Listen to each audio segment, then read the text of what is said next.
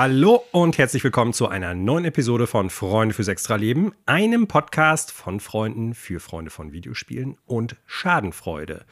Mein Name ist Manuel und äh, wenn ihr Zuhörenden da draußen euch jetzt gerade fragt, äh, warum moderiert Manuel schon wieder und nicht Daniel, der war doch letzte Woche erst noch dran, äh, lasst euch gesagt sein, es liegt daran, dass heute Daniel gar nicht am Start ist. Denn, wie wir letzte Woche schon haben verlautbaren lassen, Daniel macht Urlaub. Er besucht äh, die Ostküste der Vereinigten Staaten von Amerika, versucht da, glaube ich, den Dritten Weltkrieg zu verhindern oder irgendwas anderes, was er sonst in seinem Urlaub macht. Und stattdessen begrüße ich heute unser drittes Mitglied des Podcasts, der tatsächlich nicht immer dabei ist, aber wenn er dabei ist, immer umso interessantere Dinge einbringt. Ich grüße dich, Basti. Schöne Grüße nach Münster. Moin, moin. Hallo Manuel, hallo liebe Zuhörenden und vielen Dank für diese warmen Worte zur Begrüßung und diese schon wieder umfangreichen Vorschusslorbeeren. Lorbeeren. Ähm, ja, freue mich da zu sein, Daniel vertreten zu können, zu dürfen, während er äh, kosmopolitisch durch das großartigste Land der Welt jettet an der Ostküste entlang. Äh, ich bin ein bisschen neidisch, sage ich ja ganz ehrlich, aber ich fand schon gut, dass du ihn, ich glaube, es war in der letzten Episode, ähm, wo er noch da war, ein bisschen eingefangen hast, ob seines äh, privilegierten Lehrerstatus und wie er seinen Urlaub genießen kann. Ähm, hat mich gefreut, aber ich freue mich natürlich auch, ihn hier vertreten zu dürfen und wünsche ihm äh, den schönsten Urlaub ever, da wo auch immer er jetzt gerade rumjettet. Ich glaube, das wünschen wir ihm alle und äh, ich vermute auch, die Zuhörenden gestehen es ihm zu. Die Schüler sind sehr wahrscheinlich ganz froh, dass Ferien sind und sie ihn nicht an der Backe haben und gönnen ihm auch den Urlaub. Bestimmt. Ja, dementsprechend äh, werden wir die Sache heute zu zweit hier wuppen. Wir werden uns natürlich ein bisschen darüber unterhalten, was du in den letzten, und man muss jetzt fast schon sagen, Monaten gespielt hast, seit du zuletzt bei uns im Podcast dabei warst.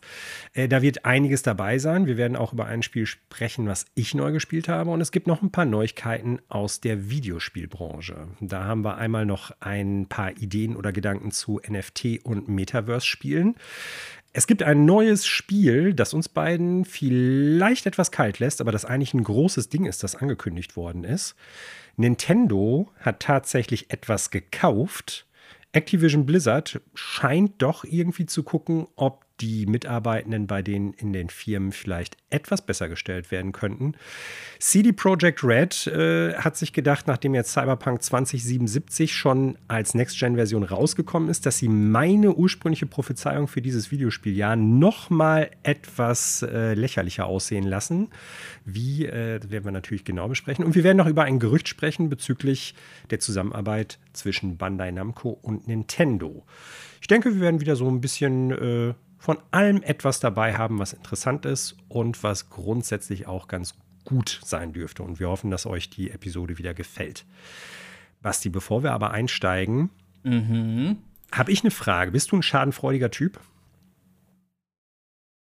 Also, ich würde jetzt natürlich sehr gerne sagen, nein, natürlich nicht, weil das irgendwie, das ist, schadenfreudig zu sein, ist irgendwie auf eine Art niederträchtig. Aber ich will ja ehrlich sein, irgendwie bin ich manchmal doch ein schadenfreudiger Mensch. Okay. Und ja. ja.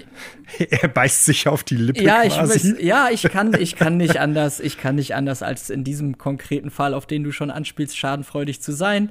Die Zuhörenden werden sich vielleicht äh, erinnern, dass ich ähm, zu Anfang des Jahres, als ich zuletzt zu Gast war im Podcast, äh, wir äh, die allseits beliebte Pizzawette ja äh, mit unseren Voraussagungen vollgespickt haben. Darunter war von mir die vollmundige äh, Voraussicht, dass Battlefield 2042 sich äh, im Hinblick auf den äh, Steam-Spieler-Count äh, kaum noch erholen wird und letztendlich äh, die daraus folgende These war meiner Meinung nach, das Spiel ist nicht mehr zu retten. Und ja, äh, entsprechend muss ich einfach einmal meinen vermeintlichen, jetzt schon feststehenden Triumph auskosten dass das vermeintlich äh, eintreffen wird, denn es gab die kurze Meldung, dass Battlefield 2042 äh, zumindest an einem Tag unter die 1000 Spieler-Marke äh, auf Steam gesunken ist, was für ein derartig riesiges äh, Spiel natürlich ähm, ja krass ist. Und äh, im Zuge, die wurde ja auch direkt dann ein großer Patch angekündigt mit über 400 Änderungen und Ladidu. Und die erste Reaktion der Fans, die ich so wahrgenommen habe, war sofort so: Oh mein Gott, das wollt ihr jetzt machen? Äh, Maps überarbeiten äh, hier und da. Und dann wurden da einfach irgendwie so Assets von A nach B kopiert. Also. Äh, deswegen ist äh, die äh, meine Schadenfreude über die weiterhin nicht guten Spielerzahlen da relativ groß, weil ich einfach das so ein bisschen für mich persönlich als Sinnbild dafür abgespeichert habe, wie man eine so beliebte und eigentlich tolle Spieleserie vor die Wand fahren kann. Und ich habe die Schadenfreude eigentlich nicht deswegen, weil ich da irgendwie mal Schlechtes wünsche oder Fans von Battlefield wünschen möchte, dass die ein schlechtes Spiel haben. Ich habe das selber gerne immer gespielt, die älteren Teile. Aber ich in meinem naiven kleinen Hirn wünsche ich mir einfach, dass da irgendjemand in diesem Bumsladen mal merkt, was die da für eine Scheiße fabrizieren und dass man so keine qualitativen und bei den Fans beliebten Spiele auf den Markt wirkt. Ich habe die naive Hoffnung, dass bei irgendjemand mal der Groschen fällt und sich da was ändert. Ähm, und deswegen bin ich da ein bisschen schadenfreudig. Eigentlich ist es nur der Wunsch danach, dass etwas besser wird. Ähm, und ja, ich glaube, das Spiel bleibt kaputt. Deswegen diese kleine Schadenfreude von mir und natürlich, weil ich Hoffnung auf die Pizza habe. Ja, ich glaube, da bist du jetzt gar nicht so schlecht am Start, weil du hast ja damit einen Punkt auf jeden Fall sicher. Da hatten Daniel und ich schon die Tage mal drüber gesprochen, äh, welche Prophezeiungen sich schon abzeichnen als wahr oder falsch. Eine von mir ist definitiv nicht mehr haltbar gewesen. CD Projekt Red hat ja Cyberpunk 2077 Next Gen 4 Witcher 3 jetzt rausgebracht. Ah, ich glaube, da dürfte ich auch schon einen Punkt verloren haben, wenn ich mich richtig erinnere. Habe ich okay. irgendwie gesagt, dass das Update nicht vor dem zweiten Quartal rauskommt und auch nicht gut beleumundet sein wird. Und ich glaube, mhm. da, das, das könnte ich auch schon versaut haben, ehrlicherweise. Ich erinnere mich nicht mehr 100% an meine Prognose. Ich glaube, Daniel hat die ja äh, protokolliert als Schriftführer. Ähm, mhm, mhm. Das heißt, das wäre noch mal zu prüfen. Dann werfe ich aber ganz kurz ein, nach diesem großen Next-Gen-Upgrade, Update und dem Patch, der da auch so groß angekündigt wurde, habe ich es selber noch mal installiert. Ähm, mhm, mhm, ich war ja damals zu Erstveröffentlichung tatsächlich einigermaßen gehypt, hatte auch richtig Bock auf das Game und hatte die ersten paar Stunden auch Spaß, bis dann alles wirklich in sich zusammengefallen ist in dem Game. Äh, mhm. Ich äh, schaue gerade mal, wie viele Stunden habe ich denn schon drin gehabt. Ich habe bei in Cyberpunk tatsächlich 34 Stunden, was ich schon ganz schön viel finde. Dafür, ich sagen, ja. dass ich eigentlich gar kein gutes Haar mehr an dem Spiel gelassen habe, so am Ende des Tages. Und jetzt sage ich es einmal hier: Ich habe es nach dem großen Patch-Update nochmal installiert und in der Tutorial-Mission hatte ich Game-Breaking Glitches und hab's deinstalliert und mir gedacht, leck mich am Arsch. ich mach das, ich mache euer Game nicht mehr mit. Ihr könnt da so viel nachschieben, wie ihr wollt. Sorry, das Ding ist für mich durch. Ich glaube, ich werde das nicht mehr ausprobieren, weil, ach, ich weiß nicht. Ich bin geläutert in der Hinsicht. Also äh, witzigerweise habe ich äh, das Spiel bei mir noch auf der Liste im Sinne von, ich habe es mir danach auch geholt. Das gab es irgendwann mal für einen Apple und ein Ei. Ich weiß gar nicht, in, bei irgendeinem der größeren Online-Anbieter, Mediamarkt Saturn oder so, habe ich das dann für 17 Euro, glaube ich, gekauft, weil mhm. spielen wollte ich es ja so oder so noch. Werde das auch noch machen. Aktuell habe ich genug anderes Zeug. Ähm, aber das Spiel zusammen mit einem anderen, was ich mir auch jetzt in der Vergangenheit noch äh, geholt hatte, werde ich aus morbider Neugier über den Zustand, in dem diese Spiele existieren und spielbar sind, auf jeden Fall noch spielen. Das zweite Spiel ist tatsächlich Mass Effect Andromeda. Das, oh. ich glaube, du hast es nicht gespielt, aber doch, damals doch, doch, ja auch synonym gerade so direkt nach dem Launch dafür gewesen ist, wie verbuggt ein Spiel rauskommen kann. Und es ist auch schon viel darüber geredet und gesprochen worden. Ist das jetzt wirklich ein schlechtes Spiel? Sind die Bugs das Problem? Und so weiter und so fort. Da will ich mich gar nicht aus dem Fenster lehnen, weil ich das Spiel tatsächlich noch nicht äh, so weit gespielt habe, dass ich da was sagen kann. Aber ich bin echt so ein bisschen in der Zwickmühle, dass wenn ich mal irgendwann Zeit für diese beiden Spiele habe, ob ich Mass Effect dann tatsächlich mit den aktuellsten Patches spielen will, im Sinne von, dann sind die gröbsten Bugs halt auch weg. Das mhm. ist ja laut Internet so. Oder will ich eigentlich das Desaster halt wahrnehmen, so wie es halt auch wirklich damals gewesen ist? Weil mhm. irgendwie habe ich da auch wohl Bock drauf, muss ich das sagen. Ist äh, sehr nachvollziehbar. ich habe es ja tatsächlich damals kurz nach Release schon gespielt. Also ich habe es mhm. tatsächlich, ich habe es auch relativ viele Stunden gespielt, glaube ich. Ich habe es nie durchgespielt. Ähm, und Kurzversion Mass Effect Andromeda hat mehr Probleme als nur die Bugs, deutlich mehr. Ähm, ich habe es allerdings für eine gewisse Zeit lang ganz gerne gespielt, weil der Gameplay-Loop zumindest zu Beginn, finde ich, sehr erfrischend und auch ganz cool und gut zu spielen war. Äh, hinten raus, wie immer bei solchen großen AAA-Games, wird es aber einfach zu lang und dem geht ganz, ganz, ganz, ganz, ganz derbe im Hinblick auf Story und Co. die Luft aus. Das mhm. ist so meine Kurzfassung, meine Kurzeinschätzung. Ähm, so richtig, also es war zu Anfang tatsächlich technisch mehr oder minder katastrophal, dann ging es. Aber es hat noch ganz andere Probleme als die Technik gehabt, ja. meiner Meinung nach. Deswegen, ähm, ähm, aber ich sag mal, für, wenn du, wenn du die beiden Games, die genannten Cyberpunk und äh, Mass Effect Andromeda, zu den Preisen geschossen hast, denke ich, ist das allein aus ähm, ich nenne es jetzt mal ganz hochtrabend, so wissenschaftlicher Betrachtungsweise äh, und historischer Betrachtungsweise, dass man sagen kann, ja, ich habe mal reingeschaut, definitiv okay, also auch Cyberpunk für 17 Euro äh, will man, kann, kannst du dann zumindest sagen, dass du äh, dabei warst, äh, vielleicht ein bisschen late zur Party, aber du warst dabei. Ähm, ja, von daher, das ist vollkommen okay, denke ich. Das, so ist scheiße und kaputt sind die Games dann nur auch nicht, dass man für den Preis nicht ein paar Stunden daraus quetschen könnte, würde ich denken. Ja, und ich bin mittlerweile auch an dem Punkt, wo ich äh, Spiele liegen lasse, wenn sie mir nicht gefallen. Ich habe früher eine Zeit lang tatsächlich jedes Spiel durchgeknüppelt, egal wie schlecht ich es im Endeffekt dann auch fand, einfach um zu sagen, ich äh, habe so das selbstgesteckte Ziel gehabt, die Spiele auch durchzuperlen. Mhm. Und ähm, habe da wirklich dann Spiele bei gehabt, wo ich dann hinterher dachte, Alter, warum hast du dir das angetan? Du bist doch kein Masochist oder sowas. Ne? Aber irgendwie hast du es dann trotzdem durchgezogen und äh, ja, habe ja. mich dafür auch selbst gehasst. Ne? Ich kann das ein bisschen verstehen, aber also ich äh, bei den Titeln, die ich äh, gespielt habe, zu denen wir gleich wahrscheinlich ja noch kommen wollen werden, uh. ähm, werden wir da genau den Punkt vielleicht noch mal aufgreifen müssen. Können. Uh, da bin ich echt gespannt, da bin ich ja sehr gespannt. Äh, ich möchte trotzdem ganz kurz nochmal, nicht um jetzt abzulenken oder das Ganze zu verlängern, nochmal den Bogen auf die Ausgangslage bezüglich Battlefield 2042 zurückbringen mhm. oder zurückspannen. Ähm, ich halte das ja, also mal abgesehen davon, dass du in deiner Einschätzung da, glaube ich, ganz recht liegst, das Ding ist irgendwie unrettbar. Ich glaube aber, dass das mittlerweile auch, äh, ich sag mal, negativ die kritische Masse erreicht hat. Der Super-GAU ist einfach da. Das ist nicht mehr zu stoppen, die Kernschmelze, die da vor sich geht, weil es ist ein Multiplayer-Only-Titel, was bedeutet, je kleiner die, die Spielerbasis ist, desto unwahrscheinlicher ist es, dass Leute damit Spaß haben können und werden, egal ob die das, was da ist, gut finden oder nicht. Und das ist halt wirklich so eine Sache, wo ich denke, wow, da ist nichts, wo man jetzt noch sagen könnte, gut, dann zocke ich halt die Singleplayer-Kampagne oder sowas. Es bleibt halt nichts übrig. Das genau. Spiel ist halt leer. Und äh, das ist dann so eine Sache, wo ich denke, äh, ich glaube, das wird den noch mal deutlicher machen, ey, wir haben hier auf allen Ebenen so richtig ins buchstäbliche Klo fast schon gegriffen.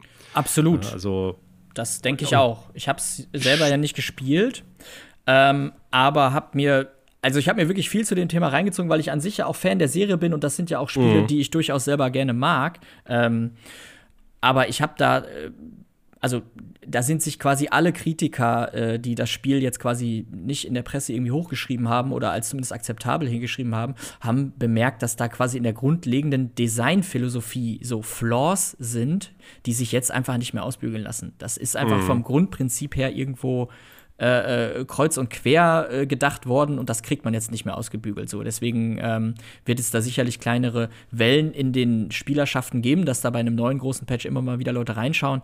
Aber genau das, was du sagst, auf lange Sicht, wenn da die Spielerbasis immer weiter schrumpft und je länger das dauert, äh, desto weniger wird das wieder Aufschwung er erleben können. Und also ich in Patch ich habe das jetzt die Tage gelesen, in Patch 3. irgendwas ist das Scoreboard dazu gekommen. Oh Mann. Ich habe keine weiteren Fragen. So wie kann, also was, das ist doch einfach. Sorry, das mag jetzt mein persönlich, also ich will dieses eine Fehlen dieses Features nicht hochjazzen, aber das ist doch einfach für niemanden, der Battlefield mal mit Leib und Seele verfolgt hat, nachvollziehbar, was das, also dass das überhaupt nicht drin sein konnte. Und dann dauert das irgendwie über vier Monate, fünf, bis da ein Scoreboard reingepatcht wird. Das muss doch, also irgendwas stimmt da nicht. Und ja, das Schiff sinkt oder ist es schon. Mich wundert es eigentlich, dass da überhaupt noch drüber gesprochen wird. Bei Anthem, äh, was für mich ein ähnlicher, vergleichbarer Fall ist, quasi von von äh, Hybris, was da alles passieren soll, und dann fällt das Kartenhaus in sich zusammen. Da haben sie ja irgendwie auch noch lange behauptet, dass sie das Ding noch irgendwo hinpatchen wollen, und dann irgendwann haben sie einfach auf Twitter und Co. nirgendwo mehr äh, sich zu geäußert und ist das Ding jetzt einfach tot im Wasser so. Ja, die versuchen da so ein bisschen sowas rauszustricken. Das ist ja nur ein Brand im Munitionslager und das Schiff kann auch alleine fahren. Oh, ja. ist wegen Sturm untergegangen. Ja, gleichzeitig haben sie angekündigt, bereits am nächsten Titel zu arbeiten. Also, das ist dann ja kommunikativ irgendwie auch so, ja, okay, da werden dann die Ressourcen ja. schon wieder verschoben. Also, was denn jetzt? Wollt ihr das Ding jetzt wirklich an Land retten? Oder äh, wollt ihr es untergehen lassen? Das ist wieder so eine PR-Kommunikationsnummer. Ich verstehe das nicht. Ähm, ja, ich meine, es ist natürlich irgendwo nachvollziehbar, dass sie für Stakeholder und Co. so tun müssen, als würden sie dann noch alles tun, um das irgendwie zu retten. Aber ach, keine Ahnung, ich. Es ist einfach traurig und Schadenfreude gleichzeitig, wie gesagt, weil ich hoffe, dass da irgendjemand was draus lernt. Ja, genau. Also ich glaube, man kann zusammenfassen, die Schadenfreude, die du da jetzt angesprochen hast und die ich natürlich auch so ein bisschen rauskitzeln wollte, nicht um dich jetzt irgendwie als äh, perfekte Persönlichkeit irgendwie hier darzustellen, sondern eher so, um eine Diskussion natürlich auch hier zu haben bezieht sich im weitesten Sinne ja darauf, dass man halt hofft, dass das Studio da irgendwas raus lernt und sagt, nächstes Mal machen wir es anders. Nächstes genau. Mal bleiben wir bei dem, was die Serie gut und groß gemacht hat, worauf die Fans auch Bock haben und so weiter und so fort. Und ich muss für mich sagen, ich habe mit der Serie ja nicht so viele Berührungspunkte und bin da auch gar nicht so ein Fan äh, davon wie du oder auch Lami teilweise. Aber es ist im Endeffekt so eine Sache, wo ich mir echt die Frage stelle, gut, irgendwie haben die jetzt schon längere Zeit Probleme mit dem Franchise, mit der Marke. Das äh, geht irgendwie so ein bisschen gefühlt den Bach immer weiter runter. Jetzt haben wir natürlich den totalen Super-GAU da mit äh, der letzten Veröffentlichung. Könnte es sein, dass das im Prinzip einen ähnlichen Werdegang hinlegt wie ein anderer großer Shooter von EA, der auch eine Zeit lang sehr, sehr groß war, Medal of Honor. Ich weiß nicht, ob du die Serie gespielt hast früher, mhm. ob du da überhaupt äh, drin warst oder sowas, aber das ist ja auch so ein also wirklich äh, Sterben auf Raten der Marke gewesen. Das ist ja immer, immer weiter zusammengebrochen. Und im Endeffekt hat man da nichts rausgelernt. Im Endeffekt ist da nichts raus geworden. Und äh, schlussendlich ist das Ding dann mehr oder weniger in der Versenkung verschwunden, weil ein Spiel schlechter und äh, ja, weniger beliebt war als das vorherige. Und klar, die wollen jetzt Neues machen, aber viel interessanter als die Frage, was machen die jetzt mit dem aktuellen Produkt ist, wie werden die mit dem nächsten Produkt darauf reagieren? Was werden die anders machen? Wie wird das Marketing sein? Weil ich glaube, da haben die jetzt ein richtig großes Problem auch. Absolut. Ich finde den Vergleich auch ganz treffend. Also die Medal of Honor Serie habe ich, glaube ich, in den älteren äh, Iterationen durchaus mal gespielt. Zuletzt aber auch dann, genau wie du sagst, noch mitbekommen, da gibt es noch irgendwie was. Aber das war ja auch in der öffentlichen Wahrnehmung dann nicht so ein richtiger Banger, wo dann, wo man gesagt hat, okay, das ist jetzt das Must, äh, Must Have, da müsst ihr alle mit, mitgehen. Äh, das muss man gespielt haben und so. Und äh, ja, ich sag mal, ich glaube, in der Wahrnehmung ist die Battlefield-Reihe dann natürlich schon historisch gesehen deutlich größer, aber klar, vom, vom, vom Zeitverlauf her fühlt sich das relativ ähnlich an. Und ich, ja, es ist tatsächlich die spannendste Frage ist, was werden die in der nächsten Iteration machen? Weil ich bin ganz fest davon überzeugt, diese ist nicht mehr zu retten. Die machen dann noch ein bisschen Flickschusterei und dann ist gut. Gleichzeitig frage ich mich so, also so schwer kann es doch eigentlich nicht sein. Also wenn du doch da Dice hast, die sind doch, die haben das Ding doch damals aus, ins Leben geholt und es gibt ganz viele ähm, dieser, äh, dieser, dieser großflächigen ähm, Shooter, wo halt quasi ähm, Team gegen Team spielt, wo extrem viele Spieler unterwegs sind mit Fahrzeugen und allem Möglichen. Da gibt es ja mittlerweile diverse Ableger in dem, in dem mhm. Bereich, die äh, in ihrer Bubble, sage ich mal, extrem erfolgreich sind. Squad, Postscriptum, Hell Let Loose, ähm, die alle so ein bisschen so einen realistischen Anspruch so ein bisschen für sich haben, realistischeren. Ähm, äh, aber vom Prinzip her ist das ja eigentlich alles das, was Battlefield damals äh, schon gemacht hat in, in, in, in Teil 2, sag ich mal. Viel mehr ist das nicht, in ein bisschen, bisschen mehr Hardcore. Ähm, mhm. Das heißt, es gibt diverse Titel, die zeigen, ey, das kann erfolgreich sein, wenn du das so und so strickst, die Gameplay-Mechaniken so und so zusammenschraubst. Äh, und die haben doch eigentlich die Experten da. Ich verstehe nicht, wieso die diese Expertise nicht auf die Straße bekommen. Das ist für mich wirklich absolut unverständlich. Da müssen irgendwie Leute Mutmaßung jetzt natürlich, mit in Entscheidungsprozessen beteiligt sein, denen es logischerweise, wir reden über EA äh, und lösen jetzt das billige Klischee ein, da werden Leute mit in Entscheidungsprozessen beteiligt sein, die äh, nur auf äh, irgendwie Stakeholder, Aktienwerte und sonstiges abzielen und mhm. äh, äh, Monetarisierung hinten raus und keine Ahnung was. Ähm, und dafür halt irgendwo im Design äh, Abstriche machen, die das ganze Kartenhaus dann in sich zusammenklatschen lassen. So, das wird vermeintlich irgendwo so sein, jetzt mal ganz einfach gesprochen. Und deswegen, ja, schwierig, weil eigentlich die Expertise haben sie doch. So, sie wissen doch, wie es geht. Ja, aber seien wir mal ehrlich, die, die einzige Lösung, die dieses Franchise natürlich noch retten kann, aus EA-Sicht, sind natürlich jetzt NFTs. Oh, ich, jetzt muss ich. Die Zuhörenden können den, den äh, tieftraurigen, leeren Blick von Basti gerade nicht sehen. Ja, pass da, auf. Da brechen fünf Herzen in seiner Brust. Okay, äh, lass uns mal kurz diese, diese Idee, diese Theorie Müssen wir? Oh nein. Ja, genau. Lass uns, pass auf, nimm diese Theorie mal kurz auf. Wir speichern uns die mal kurz gedanklich ab und wir. Ich hole das gleich wieder aus dem Schatüllchen, wenn wir über die Spiele sprechen, die ich gespielt habe zuletzt. Da, uh, da finde ich okay. dann so einen kleinen Bogen, den ich gerne aussprechen würde. Ja. Äh, ja, finden wir da zu dem Thema. Ob okay. das wirklich so sein muss, wie du das jetzt gesagt hast. Oder als, als Teufelsadvokat hier reingeworfen hast, quasi. Gut, alles klar. Also sprechen wir später dann über diesen Aspekt. Genau, ich, ich versuche da mal so einen Bogen aufzumachen. Ich weiß nicht, ob mhm. das super schlau ist, aber es war so mein Gedanke. Gut, alles klar. Äh, dann stelle ich dir die Frage, was wird denn hier gespielt und über welches Spiel hast du jetzt gerade gesprochen? Okay, ich habe jede Menge gespielt und wir, äh, genau, die Kategorie, was wird denn hier gespielt, wird heute mal umbenannt in was wurde denn hier gespielt. Denn äh, ich war ja zuletzt Anfang des Jahres dabei und habe einiges angekündigt, was ich mir zur Brust nehme. Und davon habe ich einen Großteil auch tatsächlich gespielt. Ähm, und habe dazu natürlich ein bisschen was zu erzählen. Das heißt, haltet euch fest, das wird jetzt ein längerer Blabla-Monolog von, von PC Basti. Ähm, ich überlege mal kurz, wo ich anfange. Ähm, ob ich hier einfach meine Notizenliste von oben nach unten durchgehe. Das ist jetzt keine. Ich fang noch mit dem NFT-Spiel an.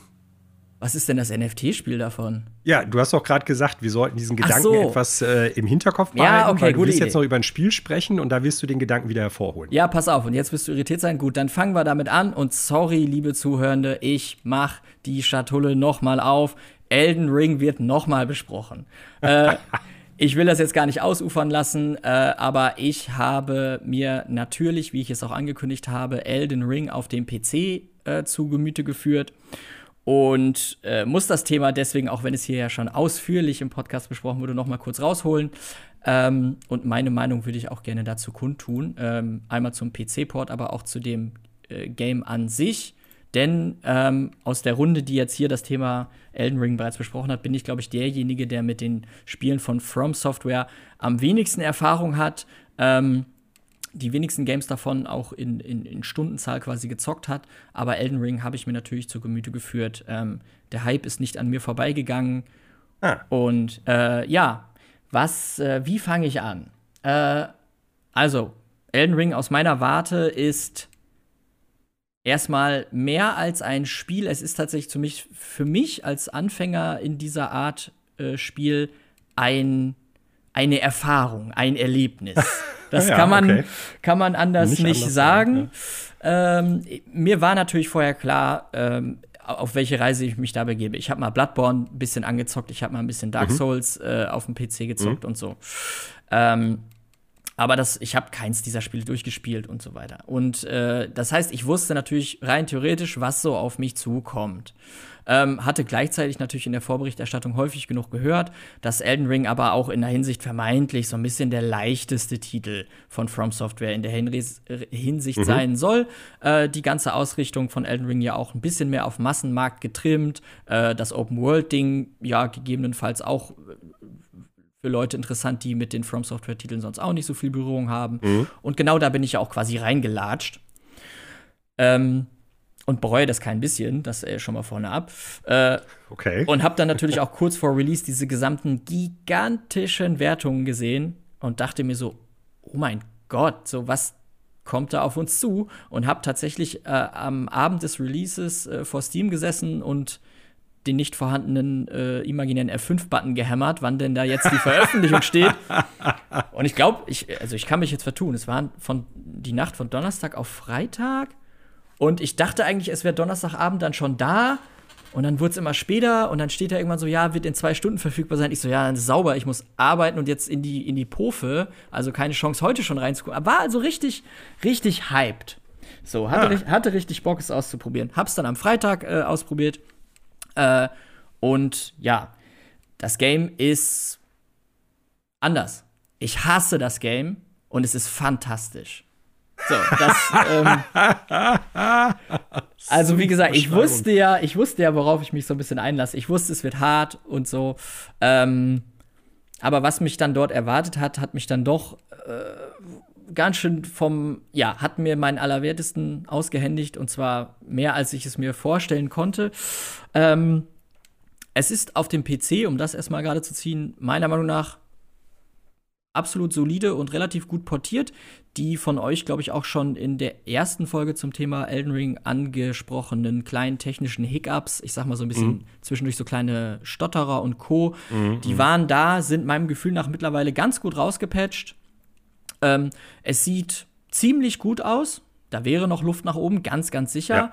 Aber ja. Äh, das wird äh, meiner Meinung nach äh, deutlich dadurch oder locker, locker, locker vom World Building, vom World Design ja. wettgemacht, weil das ist einfach also Wahnsinn, so wie man so detailreich so eine riesige Welt zusammenschrauben kann, die so stimmig ist, ähm, ist also wirklich faszinierend. Ähm, du hattest zu Anfang einen sehr, sehr guten Vergleich gebracht, mit dessen Mindset ich das Spiel auch noch mal deutlich mehr genießen konnte, nämlich, dass man dort wirklich in eine für sich fremde Welt einfach reingeworfen wird und ja, sich alles selber so ein bisschen zusammenbasteln muss, wie so ein Abenteurer, der halt in dieser Welt mhm. noch nie vorher war. Ähm, und dass man da, das ist quasi mehr Survival-Game als einige Survival-Games, die sich so schimpfen, auf, in der Hinsicht quasi, weil man wirklich, ja, wie so ein ahnungsloser Trottel wird man in diese Welt geworfen, man kann so ein Schwert so ein bisschen schwingen ähm, und dann guckt man halt erstmal. Ähm, ja, und das äh, ist ultra krass faszinierend. Es ist super geil gemacht, dass es so offen ist. Gleichzeitig habe ich auch zum Teil meine kleinen Problemchen damit. Ähm, ja ich sag mal, es ist teilweise so ultra kryptisch, dass ich, also, das ist, das war mir dann teilweise schon zu viel, was die, mhm. die, so viele Items, wo ich jetzt überhaupt nicht verstanden habe, was will dieses Ding jetzt von mir? Ist das jetzt Quest-Item? Ist das Crafting? Ist das und so weiter? Das musste ich dann erstmal schnallen, da musst du dann die ganzen Icons kennenlernen. Das wird dir ja alles so ein bisschen an die Hand gegeben. Wenn du so ein Objekt einsammelst, irgendein Gegenstand siehst du ja quasi, welcher Kategorie dieser zugeordnet ist. Da gibt es so ein kleines Icon. Bis du das genau. dann alles erstmal schnallst und so, da bin ich ja einfach im Blindflug rein und so. Ähm, äh, das ist dann schon einigermaßen kryptisch. Ähm, keine Questlogs und so, sage ich, ey, das sind eigentlich alles so ultra geile Designentscheidungen. Und ich finde es so, so lobenswert und so toll, dass From Software sagt, nein, das ist jetzt unsere Designphilosophie und wir ziehen das jetzt durch. Ob jetzt mhm. Die ganzen Casuals, in Anführungsstrichen jetzt mal, die auch noch nie ein From Software-Spiel so richtig gespielt haben, so wie ich, davon jetzt so ein bisschen vor den Kopf gestoßen werden und wir die trotzdem auf diesen Hype-Train eingeladen haben, dass uns das quasi in dem Moment erstmal egal ist, finde ich, das ist alles so, das finde ich mutig, das finde ich, das finde ich geil. Äh, aber ich persönlich bin daran halt so hart zerbröselt. Also, ich bin natürlich auf den Klassiker reingefallen, der erste Gegner, den ich sehe. Naja, ich guck mal, und das ist jetzt kein großer Spoiler, dass der mit Absicht dort so platziert ist, um dir dein Allerwertesten äh, auszuhändigen, und zwar bis zum Geht nicht mehr.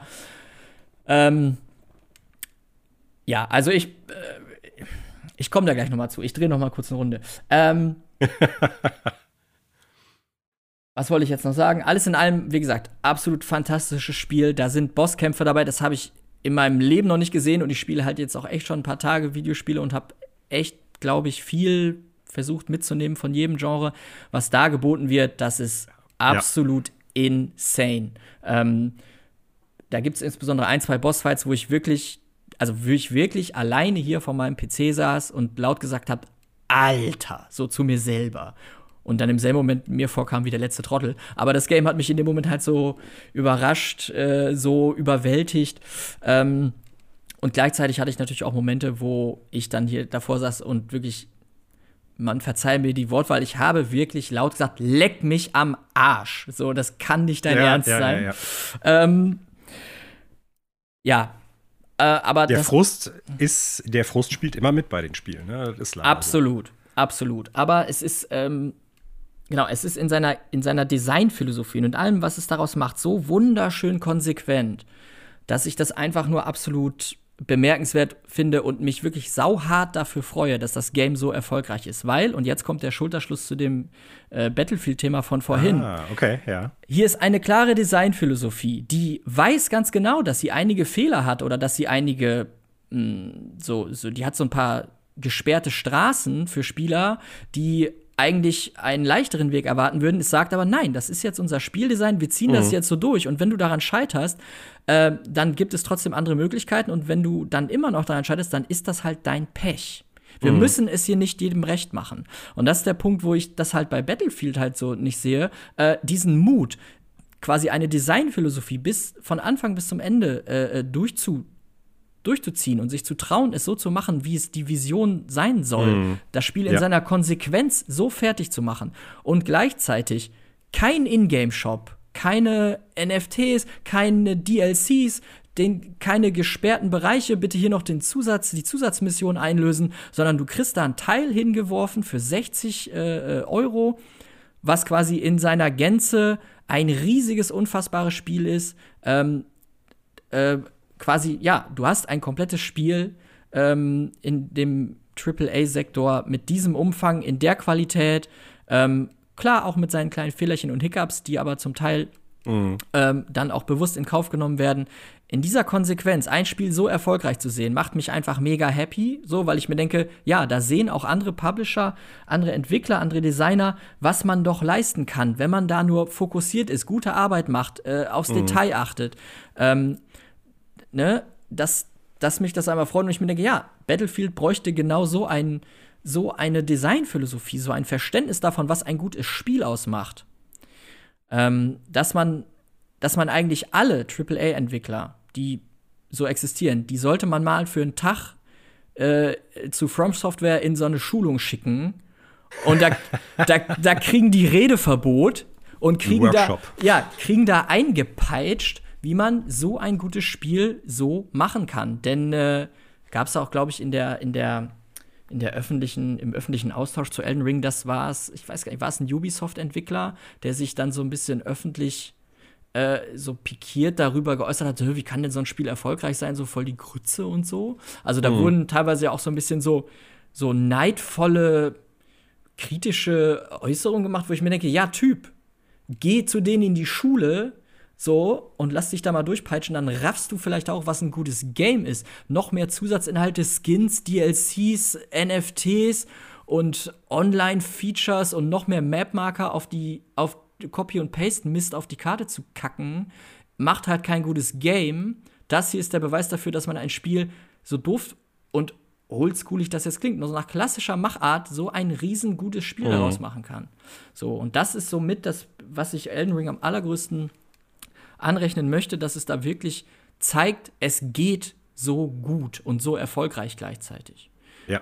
Ne? Das, das war mein Zirkelschluss zu dem Thema so Battlefield. Ja. So schwer zu vergleichen, aber ich glaube, ich hoffe, ihr versteht, wie ich das, wie ich das so gedanklich verbinden möchte. Ja. ja. Es war also weniger darauf ausgelegt, was ich jetzt so scherzhaft gemeint habe, so äh, Battlefield kann nur noch durch NFTs gerettet werden, als vielmehr so die Idee, gute Handwerkskunst in der Machart oder wie man ein Videospiel produziert, gepaart mit einer klaren Vision und Fokussierung darauf, führen halt zu einer Identität dieses Spiels, die halt äh, wirklich auch für Spieler interessant und attraktiv ist. Und das ist ja eine Sache, die eigentlich Battlefield sehr, sehr fehlt im letzten Ganz Teil. genau. Also ich gebe dir da auf allen Ebenen recht. Ich will mich da jetzt nicht schon wieder in irgendwie From Software ähm, Liebe ergießen oder sowas oder jetzt hier noch weiter auf Elden Ring äh, eingehen oder so. Ich glaube, dass Elden Ring nicht jetzt nur wegen, wegen Battlefield, weil wir da den Vergleich gezogen haben, für viele Leute durchaus nochmal wirklich ein Lehrstück sein kann, weil prinzipiell erfindet das Spiel ja nichts Neues. Open World Games haben wir seit, äh, was weiß ich, wie vielen Jahren im Videospielbereich gehabt. Ähm, harte Spiele haben wir seit wie vielen Jahren auch schon von From Software und anderen Studios gehabt. Das grundsätzliche Gameplay im Sinne von, die Bosse, die reißen dir den Allerwertesten auf und äh, du musst halt wirklich genau überlegen, mache ich diesen Schlag noch, mache ich den Schlag nicht, rolle ich zur Seite, blocke ich, äh, counter ich oder wie auch immer.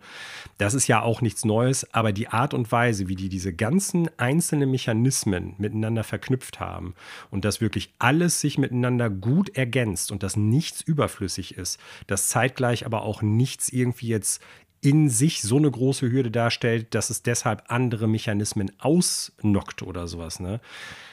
Gepaart einfach mit äh, wirklich einem unglaublich starken Design. Du hast eben schon Worldbuilding genannt. Ich glaube, das ist eine Sache, die viele Spiele produzierende Menschen da eigentlich als Lehrstück rausnehmen können. So, ne? Und äh, ja, also erstmal freut es mich, dass du von dem Spiel eingefangen worden bist, dass es dir gefällt, weil auch da, ich glaube grundsätzlich, es ist, wenn es das leichteste oder einsteigerfreundlichste Spiel vielleicht von From Software ist, gleichzeitig aber trotzdem immer noch ein bretthartes Game. So. Ja, pass auf, ich, ich habe da noch was zu, zu sagen. Mhm. Ähm, also erstmal, du hast das sehr gut zusammengefasst, wie ich das quasi gemeint habe im Hinblick auf andere Entwickler, andere Serien, andere Games, wie die verbessert werden können. Und ähm, es ist genau wie du sagst, die Versatzstücke sind alle da, wie man sie neu zusammenkleistert und daraus ein neues Meisterwerk schafft, sage ich jetzt mal. Das ist natürlich genau äh, ja. das Genie, was man beweisen muss. Aber ehrlicherweise, mhm. und das habe ich eben auch schon gesagt, bei Battlefield, diese Versatzstücke sind auch alle da. Und zwar schon, auch schon seit 20 Jahren. So, warum kriegen die es halt nicht hin, das vernünftig neu zusammenzupuzzeln, dass das mal wieder ein bisschen fresh und gleichzeitig bei äh, etablierten Fans quasi beliebt ist. Also wieso kriegen die das nicht hin? Die Expertise hätten sie. Ähm, die Versatzstücke müssen nicht alle neu erfunden werden. Ähm, es ist die Frage der Balance des, Neu des neuen Zusammenstellens. So, das mhm. noch einmal dazu. Und dann, ja, das Spiel ist bretthart. Das Spiel ist. Ich fange mal anders an. Ich hab's auf meiner, ich hab's durchgespielt. Wow, dann bist du weiter als ich. Ja, pass auf, jetzt, jetzt, ja, pass auf. Also, ich hab's durchgespielt. Ich habe hier auf der Uhr 48,7 Stunden. Ja. Da hast du den Critical Path gemacht, also quasi die ich, Story. Ich, auch wenn es keine richtige Story ist. Ja, und ich, ich muss jetzt hier, ich weiß, ich breche mir jetzt sauharten Zacken aus der Krone und. Ich gespannt. Alle, die ähm, Hardcore-Gamer sind oder mich eventuell vielleicht auch sogar für so eine Art gehalten haben, dürfen mir jetzt äh, auf Social Media oder sonst wie gerne äh, Nachrichten dazu schreiben oder äh, Hast du gemoddet? Ich habe mir den Easy Mod installiert. Ich, äh, ich, pass auf, ich, ich habe mir so hart die Zähne daran ausgebissen und ich bin offensichtlich absolut unfähig oder nicht ausreichend fähig, mir quasi die notwendigen Skills durch etliche Iterationen und Wiederholungen und durch Lernen auf die Kette zu schaffen, als ja. dass ich auch nur Land gesehen hätte. Ich habe das okay. wirklich probiert. Ich habe wirklich mir gedacht, okay, du willst das jetzt auch lernen, du willst es auch raffen. Und ich bin aber verzweifelt und wusste gleichzeitig, okay, ich habe auch noch andere Games vor der Uhr, ich habe nicht unendlich Zeit. Ähm, ich finde mhm. das Game ultra geil, aber ich kann, ich konnte es einfach nicht, diese Disziplin aufbringen, mich jetzt nur da so reinzufuchsen. Das habe ich nicht geschafft. Ja. Das mag daran liegen, dass ich auch vielleicht auf eine Art ein undisziplinierter Charakter bin, das will ich jetzt gar nicht in Abrede stellen. ich habe in gewisser Hinsicht bei Videogames eine, glaube ich, akzeptable Frust Frusttoleranz, äh, wenn ich mal von mhm. Hell Let Loose erzählt habe. Da stirbt man an allen Ecken und Enden, ohne auch nur eine grobe Idee davon zu haben, von wo man denn jetzt aus angegriffen wurde. Das heißt, ich bin da nicht vollkommen äh, verweichlicht, um das jetzt mal so dumm zu nennen, äh, mhm. in Mangel eines besseren Begriffs. Aber ich habe echt also ich habe kein Land gesehen, wirklich nicht. Und ich habe es mit hm. diversen Charakteren probiert und ich habe mir dann auch nach einer gewissen Zeit auch ein paar Tipps und Guides für Anfänger durchgelesen, die das erste Mal ein From Software Spiel spielen. Worauf soll ich achten und so weiter. Ich habe kein Land gesehen, Herr im Himmel. Ich war am Boden zerstört in meiner Gamer-Ehre und wirklich und habe mir gleichzeitig gedacht, das Spiel ist so geil, ich will sehen, was da noch kommt. Das wollte ja. ich mir selber nicht vorenthalten. Und dann habe ich tatsächlich irgendwann die, ich war, ich hatte das Spiel dann glaube ich eine Woche nicht angefasst, weil ich wirklich, ah, es hat mich so fertig und sauer gemacht. Und dann habe ich halt irgendwann gelesen, okay, es gibt jetzt diesen äh, Easy Mode Mod Mhm. Da habe ich gedacht, so, okay, ich will ja aber alles sehen, was da passiert, weil der Leumund ist so gut, das macht bisher so viel Spaß. Es gibt so krasse Sachen zu entdecken. Ich will noch mehr davon sehen. Und dann habe ich mir diesen Easy Mode Mod installiert, ähm, der halt dafür sorgt, dass du deutlich weniger Schaden frisst, ein bisschen mehr Schaden ah, okay, austeilst ja. und ein bisschen mhm. mehr Runen bekommst. Ja. Und damit war es dann natürlich ähm, deutlich, deutlich, deutlich, deutlich, deutlich einfacher. Ähm, man konnte natürlich, aber es ist kein God-Mode oder so. Ja. Also man kann dann immer noch, wenn man sich vollkommen dämlich anstellt und nur Button-Mashing betreibt, kommst du da auch nicht durch. So, plus du musst natürlich mhm. auch trotzdem so ein bisschen versuchen, die Quests zu lösen, äh, um in der Main-Quest zumindest so ein paar Schlüssel-Items zu erhalten. Ladi du. Mhm. Ähm, ja, aber ich, ganz ehrlich, ich, ich muss mir das, ich müsste mich eigentlich noch mal, du müsstest das mal für mich livestreamen oder keine Ahnung, äh, weil, ey, wirklich, ich habe da dann ich habe das Game dann durchgespielt und diverse Bosse, optional als auch äh, äh, verpflichtende Bosse gelegt. Und ich habe trotz dieses Modes, Easy Modes, gedacht, das kann kein Mensch schaffen. Wie, ich habe wirklich gedacht, wie soll das irgendein Mensch ohne diesen Easy Mode schaffen. Ich kann das mhm. nicht verstehen, wie Leute diese Patterns, diese Animationen, das alles auswendig lernen oder interpretieren lernen, um dann zu gewinnen. Ich ich habe bis heute keine Vorstellung davon, wie Menschen das schaffen können. Das ist mhm. für mich übermenschliche Skills. Äh, wirklich, ich, das war für mich absoluter Irrsinn. Deswegen, ich äh, möchte mich da allein aus in Anführungsstrichen wissenschaftlichen Gründen noch mal mit beschäftigen und Leuten zuschauen, die das wirklich gut drauf haben, weil ich keine Ahnung, wie man das schaffen soll. Da sind Gegner bei, ich sag mal gerade so mh, tierische Bosse, diese, diese wolfsähnlichen äh, äh, Gegner, oh. die sind so, so schnell unterwegs, dass ich selbst mit meinem Easy Mode, also nahezu verzweifelt bin, weil ich dachte, wie soll, wie soll ein Mensch ohne diese Verleichterung, wie kann das jemand schaffen? Faszinierend. Ja, ja. Wirklich. Ich glaube, du meinst, äh, ja, wie heißt der nochmal, dieser ah, in, in Farum Asula. Ähm, äh, Melakit heißt der, glaube ich. Dieser komische wolfsähnliche Typ, der da ziemlich rumbaldowert und sich irgendwann die Kutte so abreißt. Ja, der auch, aber auch irgend so ein so, das ist, ist so ein, so ein, Mid tough, ja. so ein Mittelboss, der ist, glaube ich, einfach nur so ein Wolf. Das ist einfach oh, so ein ja. riesiger Wolf. Ja, äh, warte mal, nee, äh, Blythe meinst du, glaube ich. Der mit dem Schwert, der eigentlich ein Kumpel von dir ist und dich irgendwann überfallen nee, kann. Nee, nee, nee, tatsächlich einfach so ein. Ich, ach, ist auch. Egal, egal. Spielt ja keine Rolle. Es gibt auch so einen Löwen, der. hey, also, ich habe mir noch nie von so vielen verschiedenen Tieren tatsächlich das Leben nehmen lassen. Also, absolut bizarr und also ich habe, wie gesagt, allerhöchsten Respekt vor Leuten, die das so spielen können. Ich habe bis heute nicht verstanden, wie man das schaffen soll. Deswegen ähm, muss ich jetzt hier, ich musste das jetzt gestehen, ich habe es halt durchgespielt, aber auf die, auf den in Anführungsstrichen easy way, weil ich aber einfach dachte, das Game ist so gut. Ähm, und gleichzeitig bin ich jetzt überhaupt gar kein Advokat dafür, weil ich das eben so herausgehoben habe. Die sollen das bitte niemals offiziell da reinbauen. Das uh, wäre halt die Verwässerung ihrer, ihrer, ihrer Philosophie.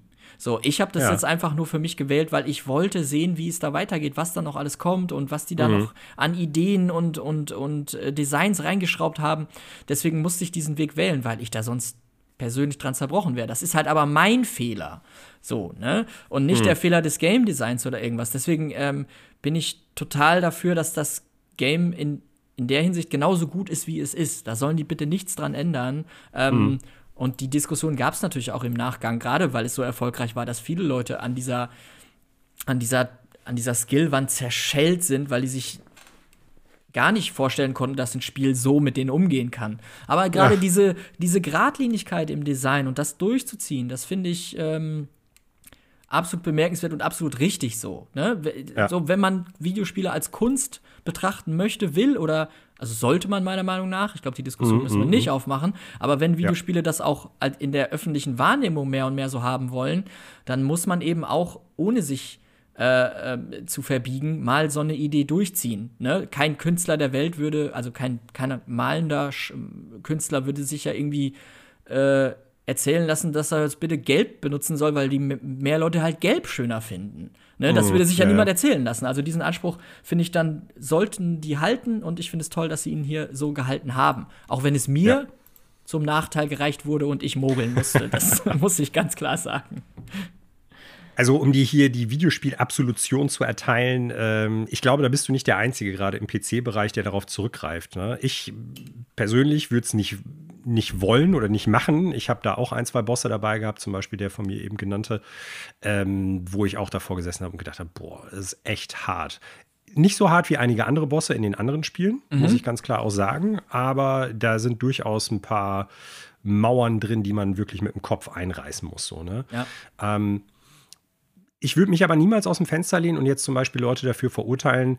Da gab es ja auch Diskussionen schon bei Sekiro, glaube ich, damals äh, im Internet, so nach Motto, wo ein Reviewer auch gesagt hat, ja, ich habe das Spiel beendet, ist saugut, hat eine sauhohe Wertung von mir gekriegt, ich weiß nicht, 9 von 10, aber ich habe es auch ganz klar mit einem Patch gespielt. Ja. So, weil es einfach zu hart für mich war. Ne? Ja. Und da haben sich natürlich so ein paar äh, Puristen darüber aufgeregt. Ja, du hast ja gar nicht das Spiel quasi in seiner Gänze erfahren.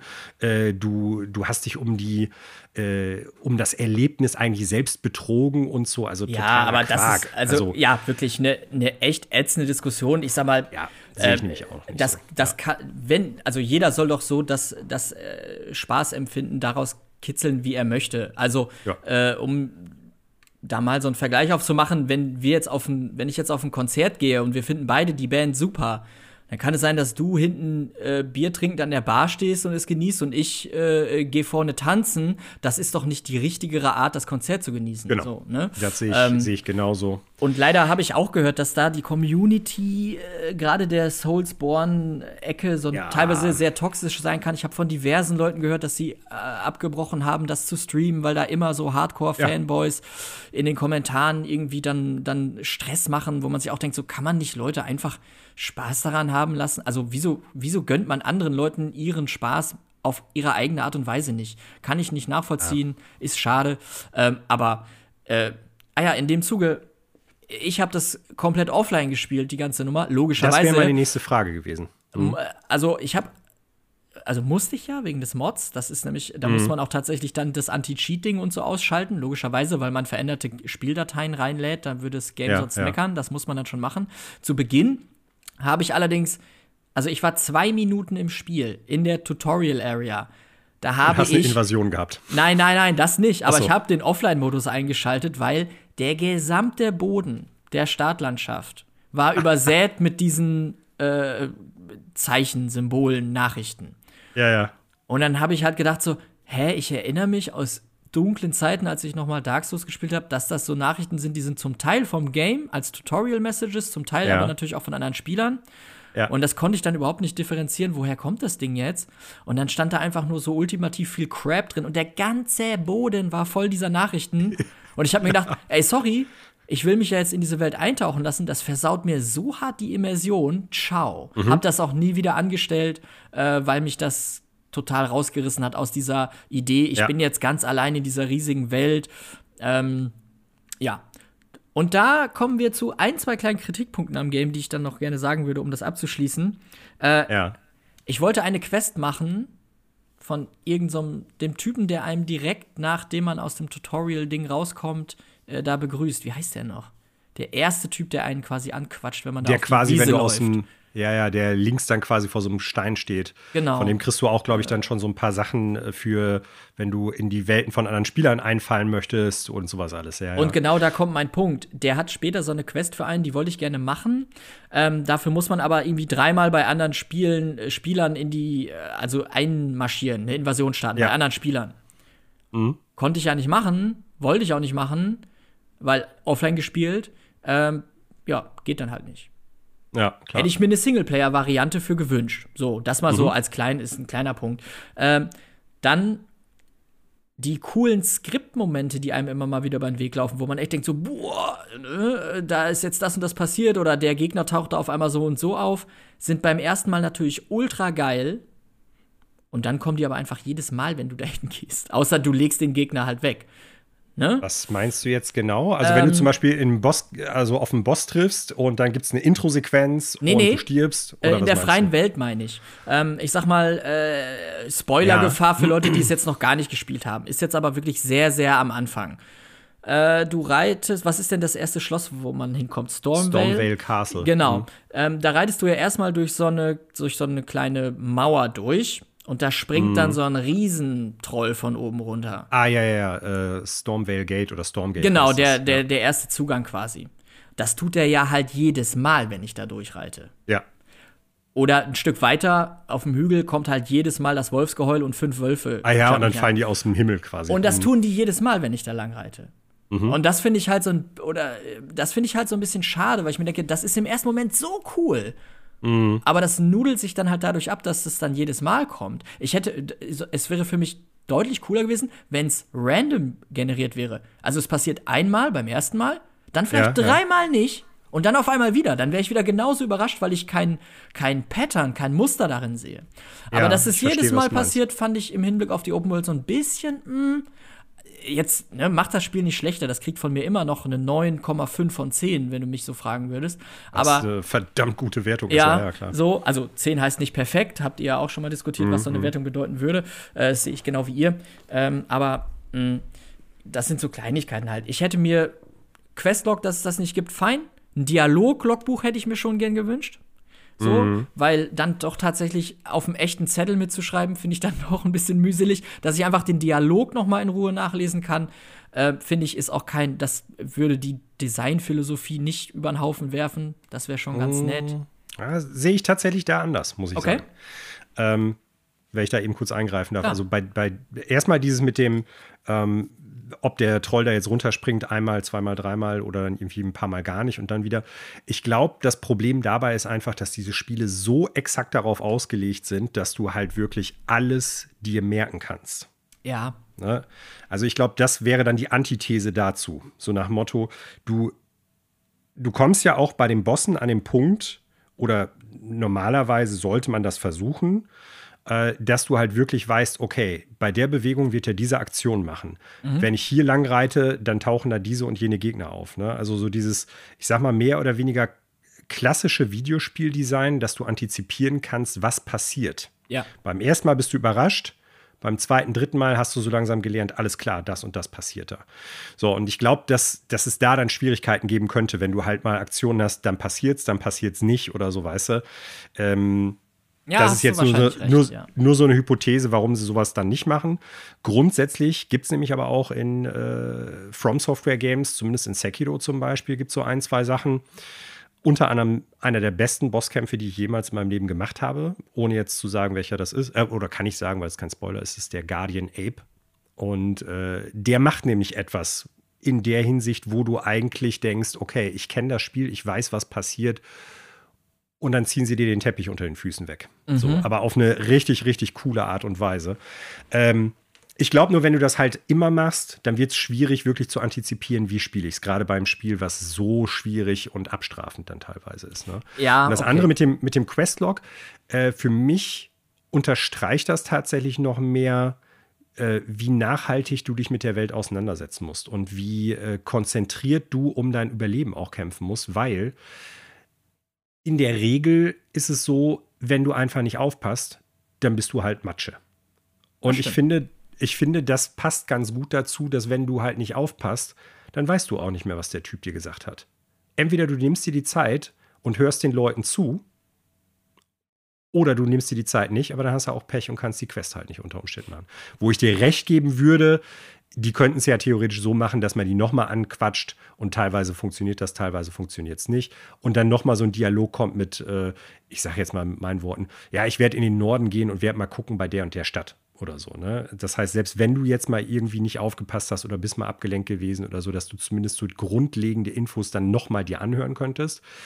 Und ähm, dass oftmals die Infos, die du kriegst, nicht klar genug sind. Mhm. Das finde ich, könnten sie besser machen. Das ist äh, teilweise so kryptisch, was die Leute sagen, dass selbst wenn du aufpasst, wirst du nicht unbedingt schlauer daraus. Warte mal, wo will der jetzt hin? Wo könnte ich den als nächstes wieder treffen? Wann taucht er da auf oder so?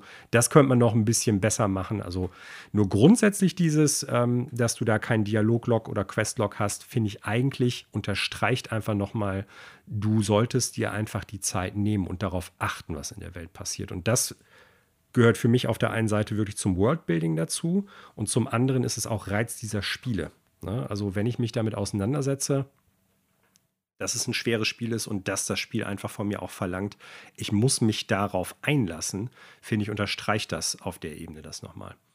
Aber grundsätzlich, klar, Kritikpunkt kann ich, kann ich nachvollziehen. Ähm, ja, aber du hast, du hast an sich schon vollkommen recht. Ähm, also ich sag mal, ich könnte jetzt den hypothetischen Fall aufmachen, ja, aber mein Abenteurer könnte doch zumindest so ein kleines Notizbuch mit sich rumtragen, wo er zumindest reinschreibt, bla bla bla hat bla bla bla gesagt. So, andererseits, du hast vollkommen recht. Das ist eigentlich genau richtig zu sagen, okay, du musst dich hier darauf einlassen, du musst dich wirklich äh, darauf konzentrieren und das nicht halt so nebenbei äh, so wegdaddeln, sondern das ist jetzt mhm. hier wirklich deine Challenge. Hast du an sich vollkommen recht. In der Hinsicht ist das eigentlich nur stringent, was ich eben noch so gelobt habe, dass die Philosophie so durchgezogen ja. wird. Hast du vollkommen recht. Ähm, das stimmt. Gleichzeitig, das Problem würde sich wahrscheinlich schon oder ja, es würde es ein schon ein bisschen Es wäre zugänglicher, ganz klar. Genau, es, genau. Und aber der zweite Punkt, den du gesagt hast, dass teilweise die äh, äh, Informationen ein bisschen kryptisch sind, gebe ich dir auch recht. Wenn die ein bisschen klarer wären und man hätte trotzdem mhm. keinen Dialog oder Journal, Questlog, ähm, ich glaube tatsächlich, dass die sich damit einen Gefallen tun würden. Warum? Weil man dann zumindest ein bisschen besser weiß, was man jetzt als nächstes tun soll oder wo man den Charakter als nächstes trifft. Wenn man das jetzt ja. nicht weiß, wie in diesem Fall, sehe ich immer die Gefahr, und das habe ich ja auch selber gemacht, und das sieht man ja anhand der Hülle und Fülle an Tutorials und, und Guides, die es im Netz gibt. Dann gehst du halt irgendwie äh, äh zu YouTube oder Google und, und suchst dir den Kram zusammen yep. und kriegst yep. da dann alles aufs Tablett. Und damit ist ge diese gesamte Idee, dass du das selber rausfinden musst, für die Katz. Gleichzeitig ist mhm. die Welt so groß, da brauchst du ein bisschen mehr Händchen halten. Die Welt ist teilweise, also ich hätte ein Drittel weniger ein Viertel weniger an Größe hätte schon das Ganze noch mal ein bisschen kondensieren können. Wie auch immer, äh, wenn die Quest-Infos ein bisschen konkreter wären, wäre es, glaube ich, einen kleinen Tacken besser, ohne dass sie den Schwierigkeitsgrad äh, zu sehr zurückstellen müssten. Eben aus genannten Gründen. Man muss dann nicht unbedingt noch mal googeln hier und da und sich da dann mhm. eh alle Infos billig zusammenfarmen. Das ist dann ja eigentlich auch schon wieder halb gemogelt. Ähm, da wäre die Erfahrung, glaube ich, noch einen Tacken ja. immersiver. Also da gebe ich dir absolut recht. Ne? Dass, wenn das ein bisschen weniger kryptisch ist oder ein bisschen klarer und genauer die Anweisungen sind, wo will jetzt ein Charakter zum Beispiel hin? Ne? Äh, was wird der nächste Verlauf der Reise dieser anderen Charaktere sein? Ähm, das wäre gut, weil ich habe Situationen gehabt, da taucht er mit meinem Charakter irgendwo auf und ich habe nicht mal im Ansatz daran gedacht, warum der da jetzt auftauchen könnte. So, das war reiner Zufall, dass ich den ja getroffen habe. Mhm. So, wohingegen andere Charaktere ganz klar sagen: Jo, ich mache mich jetzt auf den Weg da und dahin. So, und dann weißt du auch, das nächste Mal werde ich den da treffen. Ja. Und das, ähm, das ist irgendwie dann so nicht ganz klar und deutlich, so, da gebe ich dir recht. Genau. So, aber wir müssen, wir müssen so ein bisschen den Cut hier finden, weil, auch wenn ich gerne über From Software und Elden Ring spreche, du hast noch echt viele andere Spiele hier auf dem, ja. auf dem Tacho. Und ja, pass zumindest auf. zwei habe ich da auch noch echt im Blick, wo ich denke, wow, äh, bin ich gespannt, was du dazu sagst. Okay. Äh, vielleicht machen wir die, die kleineren, die schneller gehen. Pass auf, genau. Ich mache einen ganz schnell äh, direkt hinterher. Auf den ja. bin ich nämlich nur gekommen, weil Elden Ring mich in dieser einen Woche, wo ich den Easy Mode nicht, äh, oder es ist, da gab es den schlicht noch nicht, da hat ja. mich dieses Game dann abgeholt äh, und damit versorgt, was ich bei Elden Ring auch so ein bisschen gesucht habe. Und ich weiß, ich bin der Typ, der am spätesten zu einer der besten Partys kommt, die es in den letzten Jahren gab. Final Fantasy 6 oder Witcher 3? Ja, Witcher 3, genau. Okay, ähm, alles klar. Weil, ey, und jetzt, und jetzt, jetzt ähm, muss, jetzt knicke ich mir hier die, das zweite, den zweiten Zacken aus der Gamer-Krone. Ich hatte ja. Witcher 3, glaube ich, schon zweimal gekauft. Und ja. habe es immer refunded, weil ich nicht reingekommen bin. So nach einer Stunde oder so. Ja. Und dann dieses Mal war ich so, ja, aber ich habe jetzt Bock so ein bisschen auf dieses Fantasy-Setting, so ein bisschen Open World und ein bisschen Fighten und Lore-reich und äh, wusste ja auch, dass Witcher so einen ultra krassen Leumund hat, bin aber mhm. vorher nie reingekommen. Und jetzt hier kommt die nächste Beichte des größten PC-Idioten der Welt. Mir ist eingefallen, ich habe das ja immer mit Maus und Tastatur gespielt. Und dann habe ich, dann, dann hab ich gedacht so, Moment, das ist gerade im Sale für 12 Euro oder so mit allen DLCs. Hab dann gedacht so, ey komm, du gibst ihm noch mal einen Try. So, gibst der Sache noch mal einen Versuch. Und ja. hab's dann mit Controller gespielt, der war ja eh noch angeschlossen von Elden Ring. Ja. Und mein Gott, ist das Spiel super. Ich bin so ja. ein Idiot. Ich bin der größte Trottel. Und es hat dann für, äh, für eine echt gute Zeit quasi genau alles eingelöst, was mich äh, äh, bei Elden Ring auch fasziniert hat. Ey, was für ein gutes Spiel das ist. Unfassbar. Mhm. Ähm, Klar, jetzt nicht so direkt mit Elden Ring vergleichbar, aber du oder ihr versteht vielleicht so ein bisschen, worauf ich hinaus will. Ne? Ein bisschen kämpfen, viel Story, Missionen, äh, ähm, hier und da. Ähm, du kannst dichte Atmosphäre. Dichte Atmosphäre, tolles Worldbuilding. Du kannst bei mhm. Witcher 3 ja tatsächlich auch das HUD und deine Missionsinfos so weit zurückdrehen, dass es tatsächlich auch schon echt ein bisschen knackiger wird, so vom Schwierigkeitsgrad, mhm. dass du selber suchen musst und äh, so ein bisschen Detektiv spielen musst. Und mit dem Controller ging das einfach so flott und toll von der Hand, dass ich mir wirklich ich habe gedacht, so, ich würde jetzt gerne auch mal mit meinem äh, eigenen Ich von vor drei Jahren reden, was ich denn für ein Idiot bin, dass ich das. also später zur Party kommen als ich kann man offensichtlich nicht. Äh, das, äh, deswegen, das äh, Witcher 3, ey, was für ein saugutes Game, auch wenn ich es jetzt erst geschnallt habe. Ähm, Hammer. Äh, und dadurch hat CD Projekt Red nach dem Cyberpunk-Desaster bei mir auch wieder Punkte gut gemacht, auch wenn das Spiel natürlich davor erschienen ist. ähm, und das war lustigerweise die gleiche Woche, in der das, äh, in der Witcher 4 angekündigt wurde. Ähm, ja. Oder eine Woche danach oder so. Ähm, ja, habe ich mich gefreut, bin dann jetzt sehr gespannt und werde dem Ganzen mal etwas mehr, äh, also wenn Witcher 4 dann kommt, werde ich auf jeden Fall reinschauen. Ähm, Nee, deswegen aber das als schneller Nachtrag. Witcher 3 hat dann kurzzeitig alles das befriedigt, was ich bei, was mir bei Elden Ring so ein bisschen verwehrt mhm. wurde. Und ey, was für ein gutes Spiel. Und ich bin einfach ein Trottel, dass ich das echt zwei oder dreimal refundet habe und dann jetzt erst gemerkt habe, so, ey, du musst einfach nur dich mal drauf einlassen, so ein Game. Obwohl es ein Inventory-Management hat, kannst du das auch mit Controller gut spielen. Und es war ja. viel besser, die Erfahrung war so viel besser als mit Maus und Tastatur zuvor. Deswegen, deswegen äh, steht das auch auf meiner Liste Deswegen passt das, dass ich das hier anschließe. Super geiles Game. Ähm, bin ich auch noch nicht durch. Äh, aber echt super geil. Super gut.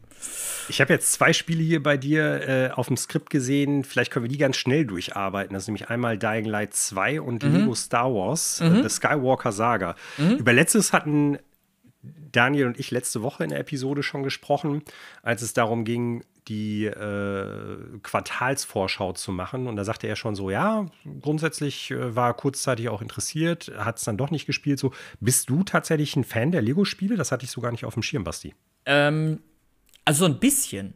Das sind jetzt nicht die Titel, wo ich mega hart drauf hinfieber, aber ich finde, die haben alle mhm. ihren Charme. Ich bin ganz grundsätzlich ja. großer Lego-Fan und in einem Verbund mit einem Franchise, was mir gefällt, wie zum Beispiel, wie zum Beispiel Star Wars, Indiana Jones, ähm, was gab's denn da noch alles? Herr der Ringe, äh, gefällt mhm. mir das dann eigentlich immer ganz gut. Ich finde auch, äh, genau wie ihr es gesagt habt, den Humor irgendwie, ja. äh, der ist halt so, der ist natürlich irgendwie manchmal ein bisschen klamaukig, aber ich finde das auch irgendwie toll. Ich, meine Lieblingsszene, ich weiß nicht, ob du die kennst aus den Herr der Ringe-Teilen, wo da wird doch irgendjemand von den Hauptcharakteren von Ork-Pfeilen durchsiebt. Wer ist das denn nochmal? Ist das. Boromir. Ja, genau, Boromir. Und in der Lego-Version wird er halt einfach von Bananen durchlöchert.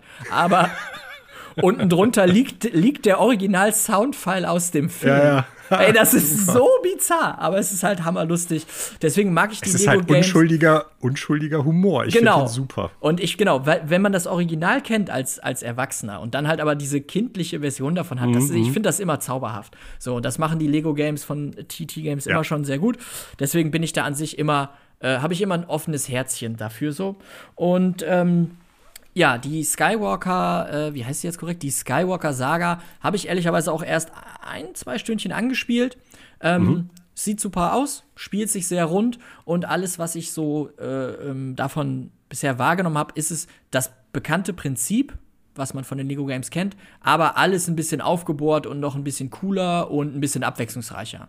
Ähm, mhm. Ähm, das kann ich jetzt natürlich noch nicht vollends beantworten, äh, aber der Ersteindruck ist super und es ist halt genau das, wenn man mal von Games wie Elden Ring oder Witcher erschlagen ist, wirft man das mal ja. rein, daddelt das so ein bisschen vor sich hin, dann ist es wieder ein bisschen klamaukig. Ähm, es ist angeblich einen kleinen Tacken anspruchsvoller als die vorherigen Lego Games, eben weil mehrere dieser Gameplay-Parts so ein bisschen neu zusammengemischt werden, die okay. man kennt. Aber alles in allem äh, ist das schon ist das schon ganz schön. Äh, es ist super süß gemacht. Die Grafik ist echt cool. Ähm, man erkennt ja halt sogar diese kleinen, auf den Lego-Männchen, die haben an der Seite immer so dieses ausgestanzte Lego-TM.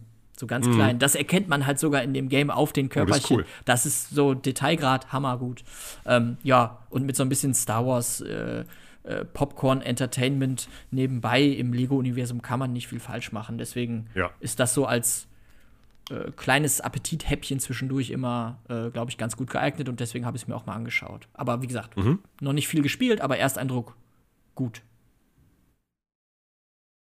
dann äh, sagte ich ja eben schon Dying Light 2. Also das ist ein Spiel, was bei mir so in, äh, ich sag mal, im Bekanntenkreis ja, eher so semi-gut beleumundet wurde. Also jetzt nicht ein mhm. schlechtes Spiel, aber irgendwie auch nicht so das Spiel, wo man gedacht hat, alles klar, die haben jetzt im Prinzip auf den Vorgänger gut aufgebaut, das erweitert und äh, teilweise auch sehr, sehr, sehr verbuggt und dementsprechend eher so, ich sag mal, in das wird so ein Spiel sein, habe ich den Eindruck, da wird sich am Ende des Jahres kaum noch einer dran erinnern, leider. Das wird so sein und mir wird es wahrscheinlich auch so gehen. Ähm, ich hatte ja Anfang des Jahres gesagt, dass ich mich auf das Game freue, weil das mhm. erste Dying Light für mich eins mit der besten Zombie-Games so ist, die man so haben kann, wenn man jetzt von so einer Open World sprechen will, wo man sich so frei bewegen kann und das mhm. ganze Parcoursystem war cool, Story war so, hm, aber passt schon. Ähm, deswegen hatte ich eigentlich Bock auf Dying Light 2, hab's mir tatsächlich auch direkt zum Release geholt, habe jetzt stand hier auf der Uhr 13, 14 Stunden in dem Game versenkt und hab's nicht ansatzweise durch und einfach keine Lust mehr. Ich habe ja. keine Lust zurückzukehren. Es ist nicht scheiße, gar nicht. Es sieht gut aus. Ähm, es war einigermaßen buggy zu Beginn, ähm, wobei es auch nicht Gamebreaking war, aber bei so einer Open World hat man ja häufiger mal zu Anfang so ein paar Hoppler, mhm. sag ich mal, bei ja. so Games. Da ist dann mal irgendwie so ein, der letzte Zombie von irgendeiner gescripteten Horde, den du ermorden musst, der steckt da auf einmal irgendwie in so einem Keller fest. Und ich sah ja. da, ich sah so seine Energieleiste da, aber ich konnte nicht an den ran. Der war einfach so im Keller weggebackt und dann musste es alles nochmal machen. Solche Kleinigkeiten. Mhm. Schmälert natürlich. Ähm, aber es hat mich einfach irgendwie nicht gecatcht, obwohl ich das Spielprinzip von Dying Light 1 ja super finde. Aber im zweiten Teil, ich, hm, es ist schwer zu beschreiben, aber das ganze Spiel ist mir im Gegensatz zum ersten Teil, der ja auch schon so eine Parcours- äh, Spielwelt vor dir aufgemacht hat. Also die, das hat ja die echte Welt dieser runtergekommenen Slumstadt zu so einem Spielplatz für dich gemacht. Mhm. Das haben die jetzt auch gemacht, aber jetzt kommt es kommt diese gesamte Stadt, in der du da spielst und auch die Vororte und so, das kommt mir so gamifiziert vor, dass ich das gar nicht ja. mehr genießen kann. Alles sieht genauso aus, als sei es nur für mich als Parkour-Runner, der Zombies ausweichen muss, hier genauso hingestellt worden. Jede blöde mhm. Kante, wo ich mich hochziehen kann, hat eine farbliche Markierung. By the way, kann ich auch nicht mehr sehen. Ja, liebe Game Designer, ich weiß, ihr markiert alle alle äh, äh, Seile und alle Ecken, wo man sich als Spieler hochziehen kann mit irgendwelchen Farben, damit es jeder rafft. Aber, ja, aber machst du das bei dir zu Hause nicht auch so, dass alle Türklinken und alle Treppen Die sind alle rot. So? Alle ja. rot, damit ich die finde, genau. Nee, das. Doch klar. Äh, genau, und das ist so ein Ding, das hat mir bei Dying Light wirklich den Spaß an dieser Welt genommen, weil ich hatte das Gefühl, das ist so übergamifiziert für dieses ausgefeiltere und bessere Parcoursystem. Ähm, das, das hat mich irgendwie von der Immersion voll gekillt, die ich bei Dying Light dem ersten Teil noch total empfunden habe. So, ich bin jetzt wirklich in dieser seltsamen Stadt. Klar, da gab's das auch. Da stehen dann mal so ganz komisch Rampen und so. Da hatte ich aber immer das Gefühl, ja, das hat hier so ein anderer Runner hingestellt, weil der auf das Dach muss. Da hatte ich das Gefühl, mhm. das kommt da so aus dem Game, aus dem Lore, aus der Welt an sich irgendwie so raus.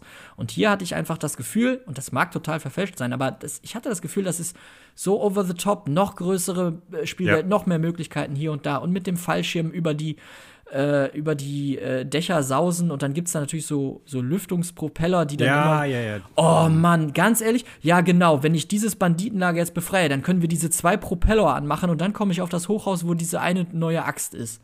Also, das fand ich irgendwie, das hat mich so rausgekickt, das hat mich dann einfach nicht mehr gecatcht. Ähm, mhm. Die Story hat mich halt dann auch überhaupt nicht in dem Sinn interessiert, als dass ich deswegen zum Game zurückkehren würde.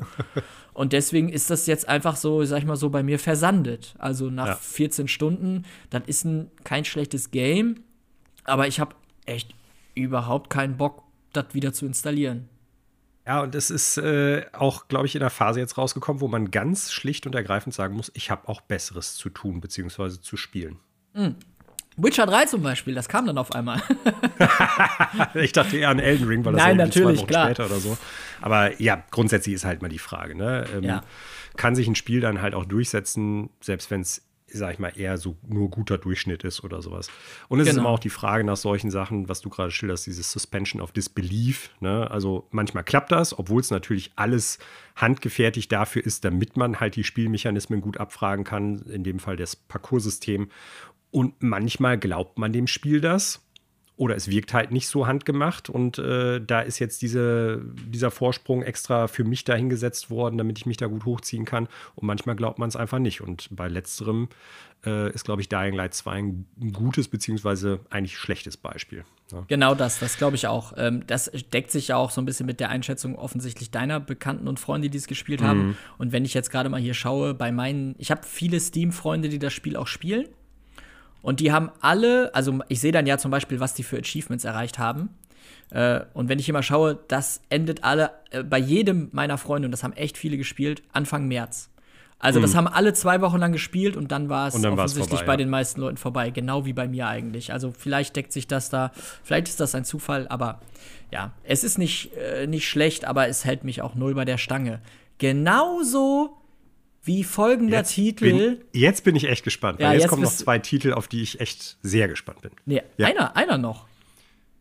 Äh, du hast hier noch zwei Sachen stehen: Final Fantasy VI Pixel Remaster und God of War. Ah ja, zwei. Also, ja, ich kann nicht zählen, ne? Ja, ein Spiel, dem ich auch nicht attestieren kann, dass es ein schlechtes Spiel ist, sondern es ist ein wahnsinnig gutes Spiel, aber es hält mich überhaupt nicht bei der Stange, obwohl ich es will. God of War. Krass, okay, ja. Ich hab's mir zum Release geholt. Äh, der PC-Port ist 1A, absolut fantastisch. Es sieht natürlich ultra geil aus, keine Frage. Mm. Sah es ja auch schon vorher.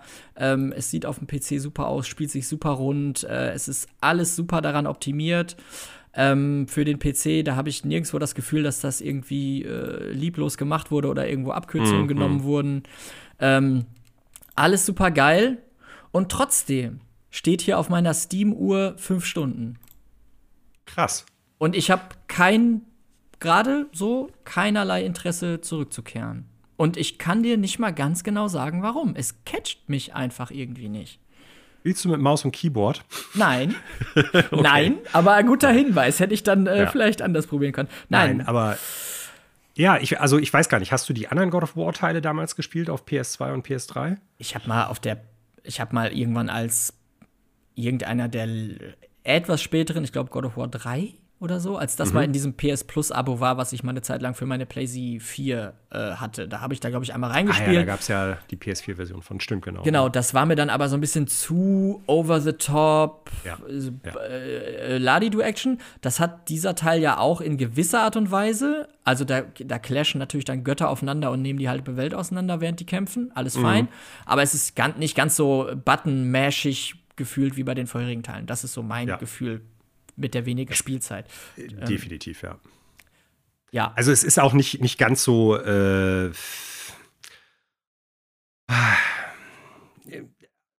die alten God of War-Teile, ich weiß nicht, ob ich das früher schon mal im Podcast gesagt hatte, die haben natürlich viel Spektakel, ne? gerade so was mhm. die Bosskämpfe betrifft und so. Aber grundsätzlich äh, ist, wirkt das alles, als ob das von irgendeinem äh, pubertierenden Jugendlichen geschrieben worden ist. Sehr so. gut, ja. Die, mhm. die, Story, die Dialoge, teilweise die Charaktere, Kratos, der immer böse ist und alle töten muss und so. Ne? Also es ist, äh, es ist wirklich lächerlich. Äh, Finde ich, äh, God of War 2000, wann kam es mal raus? 18, also der neue Teil, den du jetzt gespielt hast, der ist da ja ganz anders. Ja. Der ist da ja viel, viel subtiler in vielen Hinsichten. Der versucht ja auch ganz andere Momente aufzufahren. Kratos ist nicht mehr nur der Böse, klar, weil er jetzt auch eine andere Rolle hat. Er ist ja Vater und so. Ähm, das ist ja sehr viel erwachsener im positiven Sinne. Und zwar nicht nur wegen der Thematik, dass er jetzt halt Vater ist, sondern auch wie die ganze Schreibe ist und so. Ne? Was ja. mich interessieren würde, kannst du ungefähr beziffern, so wo das bei dir eingeknackt ist oder wo du gesagt hast, hm, irgendwie habe ich jetzt gerade keinen Bock mehr? Also ungefähr so, was, was im Spiel gerade war. Mhm, bei mir ist es natürlich genau. auch schon länger. Sogar. Ja. Ähm, ich habe mit meinem Boy ähm, Boy. Dieses, äh, also wo ich auch ultra hart geflasht war, weil es einen ähnlichen Wow-Effekt hatte wie mancher Elden Ring-Boss, diese ja. schlafende Welt Weltenschlange. Diese, äh, Jormungandr, glaube ja, ich, diese, die, ne? oder? Genau, das ich weiß das gar nicht. Mehr. Also ich glaube, ich bin tatsächlich erst an dem Part, wo sich so richtig so in Anführungsstrichen die Open World oder ja, Open World ist es ja nicht, oder? Also, wo sich quasi die Welt so ein bisschen ja, ja. auftut mit mehreren Direktionen. Das heißt, ich bin auf diesem, an diesem Ding auf dem See, wo man dann in die, das immer so drehen kann und dann in die, die diversen Areale abbiegt. Mm, ja, Mit der, mit so einer Hexe. Nennen wir es mal Hubwelt. Ja, genau, mit so einer Hexe, die einen da so hinführt. Äh, die, die introduced das so ein bisschen und tutorialisiert das so für einen. Und da ging's los, da hatte ich das Gefühl, ich krieg gerade so einen Information Dump über, also mhm. von ihr über diese Welt und wie das jetzt alles mit genau diesem Ding funktioniert. Und mein Hirn hat einfach dicht gemacht. Ich habe dann mit diesen ganzen Begrifflichkeiten und dem Lore, ich war dann einfach so, hä, ja, was? Okay, jetzt, ach so, der Baum und wenn, ach da, die Welt, deswegen steht die Welt und wenn ich da jetzt drehe, komme ich in die Welt, muss aber vorher dahin. Da habe ich, da bin ich irgendwie gar nicht mitgekommen. Ich weiß nicht, ob ja. ich in dem Modus einfach, vielleicht war ich einfach schon müde von der Arbeit und so. Man hat ja mal so Abende, wo man sowas nicht auf die Kette kriegt. Äh, ja, ja. Und an manchen Abenden fließt das einfach so in einen ein, als sei nichts. Ähm, weiß ich nicht. Da bin ich tatsächlich, also ich habe diese, äh, dieses äh, Installieren dieser Hubworld-Mechanik quasi mitbekommen, bin dann in die erste rein und da hat es irgendwie aufgehört. Also, was ich dir noch sagen kann, woran ich mich erinnere, als ich es gespielt habe, dass definitiv ähm, ich zwischendurch auch so ein paar Momente hatte, also nicht, wo ich es nicht weiterspielen wollte. Ich, ich finde das Spiel super und wie gesagt, grafisch und vom Spektakel oftmals ist es ein absolute, absoluter Knüller, so immer noch. Aber ich kann mich daran erinnern, dass ich auch so ein, zwei Segmente hatte, wo ich dachte, so, äh, das Spiel fühlt sich jetzt an, als ob es gerade zu lang wird. Oder als mhm. ob es jetzt gerade so ein bisschen Padding betreibt, ne? im Sinne von, wir müssen jetzt das noch reinpacken und dann hast du hier noch was und hier noch was so. Und äh, wo ich manchmal denke, dem Spiel hätte es dann gut getan, so bestimmte Sachen etwas zu reffen. Ne? Ja. Unter anderem dann, glaube ich, auch das, was du gerade gen genannt hast mit diesem Lore-Dump. Ne? Also, wo dann dem Spieler erstmal so ganz viel innerhalb von relativ kurzer Zeit vor die Füße geschmissen wird. So. Ne? Ja, genau. Und dann, das paart sich dann so ein bisschen mit. Äh, zwischendurch hatte ich so Areale, wo ich dachte, ja, wo muss ich denn jetzt hin? Ich, also, ich weiß, das Game ist groß. Aber jetzt schon, an dieser Stelle habe ich schon die Entscheidung, dass ich in vier Richtungen gehen kann. Oh nein, oh nein, oh nein. Führe mich doch noch ein bisschen so. Ich habe gar nichts gegen äh, Entscheidungsfreiheit, Ladi du. Und wenn man das dann äh, ausprobiert, sieht man auch so, ah, okay, wenn ich jetzt nach rechts gehe, da ist nur eine blöde Kiste. Aber ja. äh, vom ersten Gefühl her ist es dann viel. Und dann kommt da on top auch viel des, so von so kleinen Gamification-Momenten, wo ich auch schon ein bisschen dachte, ja, es ist jetzt zu viel. Zum Beispiel gibt es ja immer diese kleinen Rätsel, dass ich mit meiner äh, Axt, die kann ich ja werfen, und dann kann ich so drei, muss ich so drei so Teile abschmeißen, damit irgendwie so ein Giftgas vor der Truhe weggeht. Ja, innerhalb? Ne, von einer gewissen Zeit musst genau. du dann genau. alle Sachen treffen und so, ja, ja. Genau, und das war dann gefühlt schon so, an jeder zweiten Ecke sollte ich hier irgendwie diese Extratruhe irgendwie looten, mhm. indem ich noch dieses kleine Rätsel löse. Und da dachte ich mir so, oh, das jetzt auch noch? So, das war dann irgendwie too much. Ja. Ich weiß auch nicht. Ähm, was ich, mir ist da so ein Vergleich noch so eingefallen, also, weil, äh, ich kenne natürlich viele Leute, die das Game so absolut geil finden. Äh, Daniel, du und auch äh, unser ähm, ein weiterer gemeinsamer Freund von uns, der Christian, ähm, mhm. der das Game auch total super findet und mir gesagt hat: Hier, du musst das spielen und zieh dir hier mal diese äh, Doku vom Making of rein, die ist total interessant und so. Und ich so: Ja, mhm. ja, ja, ich schaue mir das schon noch an. Und im gleichen Zuge hat er mich gefragt: So, ey, ich habe God of War durch, was soll ich denn jetzt spielen? Und dann habe ich ihm immer, weil waren ja die zwei großen äh, äh, ähm, Titel. Red Dead. Äh, ja. Genau, die zwei Titel, die im gleichen Jahr quasi darum gebuhlt haben, um die Zeit der Spieler, habe ich ihm Red Dead äh, Redemption 2 empfohlen. Und er meinte immer so: Ja, ich habe das so ein, zwei Stunden, aber ich komme da irgendwie nicht rein. Und ich habe es hm. umgekehrt quasi genauso mit God of War. Also, das, vielleicht ist das auch irgendwo so eine Typenfrage, wo man sich vielleicht, also weiß ich auch nicht, also irgendwie war das ganz seltsam, da musste ich halt die ganze Zeit dran denken. Er konnte damit Red Dead nichts anfangen und für mich ist Red Dead Redemption 2 immer noch einer der allerbesten Titel und ich werde mit God mhm. of War irgendwie scheinbar nicht warm. Ähm, ich weiß nicht, ich habe es noch nicht deinstalliert, so wie Dying Light äh, 2. Ähm, deswegen ähm, werde ich da sicherlich noch mal irgendwann reingucken. Aber so jetzt aktuell akut, äh, es juckt mich einfach nicht in den Fingern zu gucken, ja. wie es weitergeht. Ja. Ich kann wirklich, wie gesagt, auch gar nicht so genau sagen, warum. Das ist ganz komisch. Aber ansonsten, es ist an sich. Ich merke ja, dass das ein super Game ist, aber es juckt mhm. mich einfach gerade nicht.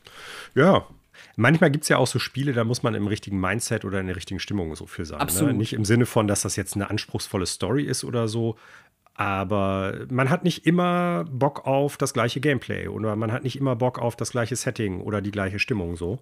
Und äh, wie gesagt, ich kann absolut stehen lassen, wenn Leute sagen, ja, ich finde das nicht so gut. So, ne? Oder ich, ich werde da nicht mit warm oder so. Es gibt diverse Spiele, wo Leute mir sagen, ey, das musst du unbedingt zocken, dann zocke ich es an und ich kann es überhaupt nicht sehen, was Leute darin haben. Und wo, es gibt auch Spiele, wo ich ganz klar sagen muss, ey, objektiv ist das ein schlechtes Spiel. Ich kann nicht verstehen, warum so viele Menschen sowas wie Death Stranding so gut finden, zum Beispiel. Ne? Aber das, das mhm. ja, hat immer mit persönlicher Präferenz natürlich auch zu tun und in welcher manchmal auch Zeit oder in welchem Mindset spielt man das. So, ganz, ganz schnell noch zu einem anderen Spiel, weil es nämlich zu einem meiner absoluten Lieblingsspiele aller Zeit gehört. Mhm. Äh, du hast Final Fantasy VI Pixel Remaster gespielt. Ich spiele es noch Bist, aktuell. Sogar. Oder spielst mhm. du es, spielst es sogar noch. Äh, ich weiß gar nicht, wie du zur Final Fantasy Serie stehst, gerade zu den älteren Spielen. Äh, bist du Fan oder bist du gar kein Fan? Ähm. Also meine persönliche Historie beginnt eigentlich mit Final Fantasy VII auf der PlayStation 1 damals mhm. bei Freunden. Äh, hatte ich glaube ich auch schon erzählt, dass ich das habe ich glaube ich schon mal erzählt, als ich das Remaster auch gespielt habe. Das habe ich ja, stimmt, Ende letzten Jahres ja noch durchgespielt. Richtig, richtig, es klingelt gerade. Ähm, ja. Ich bin mhm. jetzt aber auch nicht ultra deep drinne. Ähm, aber ich sag mal, ich bin auch in der Zeit mit Videogames aufgewachsen, als diese äh, diese JRPGs auf dem Super Nintendo so ganz groß waren. Eben mm, die ganzen, mm. ne, ich sag mal, äh, äh, Secret of Mana und Co. Ähm, ja. Und dementsprechend hatte ich immer so ein gewisses Grundinteresse, sag ich mal, historischer Art äh, äh für die Final Fantasy Games aus dem, aus dem Pixel-Look. Final Fantasy VI war ja quasi das letzte vor logischerweise vor Final oh. Fantasy VII, was in diesem, in diesem ja. Stile stattgefunden hat, wenn es ja auch, glaube ich, in Europa eine ganze Zeit lang nicht. Ja. Es hieß anders, es war Final Fantasy 3, egal es ist jetzt Final ja, in Europa Fant ja nicht offiziell erschienen, genau, erst in so einer Collection für die PS1, meine ich, aber Genau, irgendwie so war es. Das heißt, ja. ich habe das damals nicht gespielt, so, aber grundsätzlich mhm. habe ich äh, äh, richtig warme Retro-Gefühle für diese Art von Games. Ob die jetzt so Action-RPG-mäßig sind wie Secret of Mana oder Terranigma äh, oder ob die so rundenbasiert sind wie die Final Fantasies klassischerweise. Ähm, mhm. Ich habe aber natürlich, ich sag mal, nebenbei glotze ich mir ja auch super viel so Retro-Videos von so YouTubern an und gucke mir da sowas an und Final Fantasy 6 taucht da ja immer wieder auf als eins der, also erstmal als eins der allerbesten Spiele überhaupt, als eins mm, der mhm. allerbesten mm. Final Fantasies. Also da scheiden sich die Geister ja zwischen 6 und 7. Ähm, ja.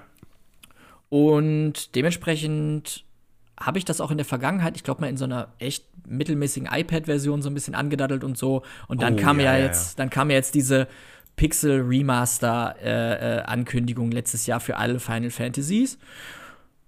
Und da habe ich dann zugeschlagen, weil ich mir dachte, hm. okay, dann will ich das jetzt einmal in einer wirklich akzeptablen, portierten Version äh, einmal komplett selber durchspielen. Auch wenn ich den Anfang ungefähr schon 100 Mal gespielt habe, auch mal über einen Emulator und so.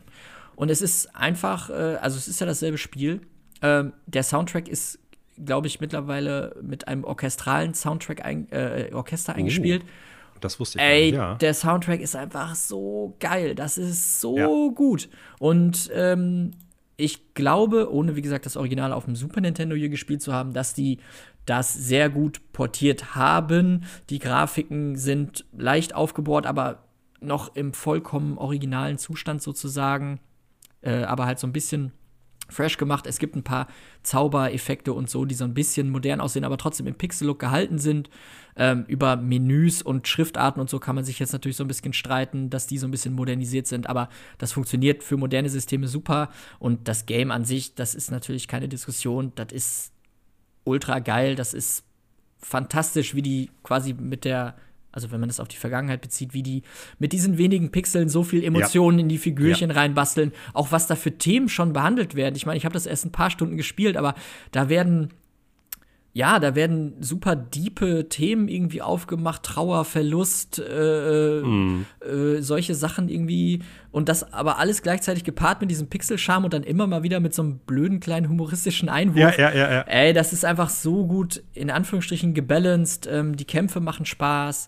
Ähm, jede Figur hat wirklich ihre Vor- und Nachteile, wenn du die mitnimmst. Ähm, jede Figur ist da so ein bisschen für sich wirklich äh, nicht so ein gesichtsloser kleiner Pixelhaufen, dem du dann irgendwie den Job zuschusterst, sondern da hast du wirklich das Gefühl, da sind Figu Figuren, Charaktere dahinter. Mm. Und der Soundtrack, mein Gott, das ja. ist so gut. Wirklich. Also macht richtig Spaß, äh, kann man immer mal für ein, zwei Stunden reinschmeißen. Ähm, und für irgendwie 12 Euro oder was, wenn man das Game halt noch nicht mal durchgezockt hat, finde ich das akzeptabel. Ähm, ja, und ich freue mich schon auf die äh, Opernszene. Ja, äh, ich wollte gerade fragen, ob du die natürlich schon hattest. Nein, die hatte ich noch nicht. Ich Ultros. Ich habe gerade den Geistertrain, den Phantom Train, Ghost Train, wie auch immer der auf Englisch heißt, den Phantomzug ja, ja. hinter mir gelassen. Und ey, das Spiel ist ja auch irgendwie auf eine echt tolle Art und Weise wacky mit Ideen. Ja. Also, was da in der ersten Stunde passiert. Also, Spoiler jetzt für keine Ahnung, wie, wie viele Jahre altes Spiel, aber da wird ein Schloss zu einem Sand-U-Boot und ein Geisterzug äh, rollt da durch und es wird eine ganze Stadt ermordet man mit so einem quasi. Vertical Suplex äh, ja, machen kann. Ja, und ein, so ein, ein, ein grapschender Oktopus greift halt die Hauptfigur an und betatscht diese. Also, mein Gott, was ist da los allein in der ersten Stunde? Es ist absolut ja, ja. Wahnsinn. Und trotzdem hat es halt so emotionale, tiefe Themen, die es gut anreißt absolut. dafür, dass das so kleine Pixelfigürchen sind. Hammer. Du hast es, du hast es noch nie vorher durchgespielt, ne? Nee. Also es gibt noch ein, zwei Sequenzen, die ich jetzt sofort auf dem Schirm habe und ich habe es auch schon lange nicht mehr äh, wirklich weit gespielt. Ich habe immer mal so über die Jahre wieder angezockt oder sowas. Es ist ja auch kein kurzes Spiel, muss man dazu sagen. Mhm. Ähm, aber ich habe jetzt noch äh, Situationen oder Story-Momente auf dem Schirm, wo ich echt gespannt bin, was du sagen wirst, weil, wie gesagt, die, die schaffen es mit so rudimentärer Grafik aus heutiger Sichtweise so viel Emotionen in die Story und auch in die Charaktere reinzusetzen. Ja. Und auch von der, also wohin der Plot und die Story auch irgendwann führen, äh, das ist echt verrückt. Ja. Also im positiven Sinne. Und äh, da gibt es so ein paar Segmente, wo ich dann denke, okay, die haben das gemacht. Wahnsinn. Ja. Die gehen jetzt dahin, die machen das. Und die machen es ja. so, ne? Also auch da, wie mutig im Prinzip das Spiel an vielen Ecken und Enden schon gewesen ist. Und äh, ja, die Leichtherzigkeit bei den, also wirklich bei den Gags, und bei manchmal auch positiven Klamauk, weil es nicht zu überkandidelt ist, immer wieder als Auflockerung für halt die ernste Hintergrundstory eigentlich. Und das ist ja. äh, richtig, richtig cool. Also, wie gesagt, eins meiner absoluten Lieblingsspiele überhaupt. Und eine Sache, die ich dem Game wirklich auch noch hoch anrechne. Also einmal alles das, was du gesagt hast, muss man ja auch unter der äh, Warte betrachten, dass das Game halt, äh, wann ist das rauskommt? 94? Äh, kann wohl hinkommen. Ich glaube, 94 ist richtig, ja. ja. ja. so, ne? Also, das alles das äh, damals quasi schon, genau das, was du sagst, ist super mutig und, und progressiv, das da alles so reinzudonnern. Aber auch gleichzeitig, ich halte es diesem Spiel so, ich rechne es dem Spiel so hoch an, dass es nicht so geschwätzig ist, wie viele andere JRPGs meiner ja. Erfahrung nach. Ich bin da kein Experte, aber es hält sich trotz dessen, dass es viele Themen aufmacht und ganz viele Geschichten erzählt. Es ist überhaupt nicht geschwätzig. Es geht immer einigermaßen zügig voran. Äh, ich habe nie das Gefühl, so, ja, komm, jetzt laber fertig, ich will mal wieder einen Kampf machen. Da die mhm. Balance, zumindest soweit ich es jetzt gespielt habe, knapp vier Stunden, das ist so gut. Das ja, ist gebe ich dir recht. 1A. Also jeder, der das noch nicht äh, selber mal erlebt hat und für solche Spiele, glaube ich, ein offenes, äh, offenen, offene Gedanken, einen offenen Kopf, ein offenes Herzchen hat, der soll sich das mal äh, überlegen, ob er sich das nicht mal geben möchte. Ich glaube, ja. für das Geld kriegt man da eine schöne retromäßige Erfahrung, die trotzdem heutzutage sehr gut zu ähm, erfahren ist und gleichzeitig immer noch was mitgibt, was ähm, ja auch heute nicht alle Spiele haben. Ne? Und wie gesagt, der Soundtrack von äh, Uematsu, der absolute Knüller. Immer noch. Mhm. Egal ob in diesem äh, typischen Super Nintendo Sound oder halt als Orchesteraufnahme, die Kompositionen sind Wahnsinn. Aber, und da bleibe ich auch dabei, grundsätzlich eine absolute Stärke der Final Fantasy Serie generell. Selbst äh, bei Spielen, die teilweise eher lächerlich anmuten oder nicht ganz so gut sind, meines Erachtens nach, wie viele andere Teile aus der Serie. Aber der Soundtrack ist immer der absolute Knüller. Was soll an Unterwasser-Blitzball denn bitte lächerlich sein? oh, ich weiß gar nicht, wie viele Sequenzen ich dir aus Final Fantasy X zuschicken könnte, also als Zwischensequenzen, wo du sagen würdest, Alto Belly.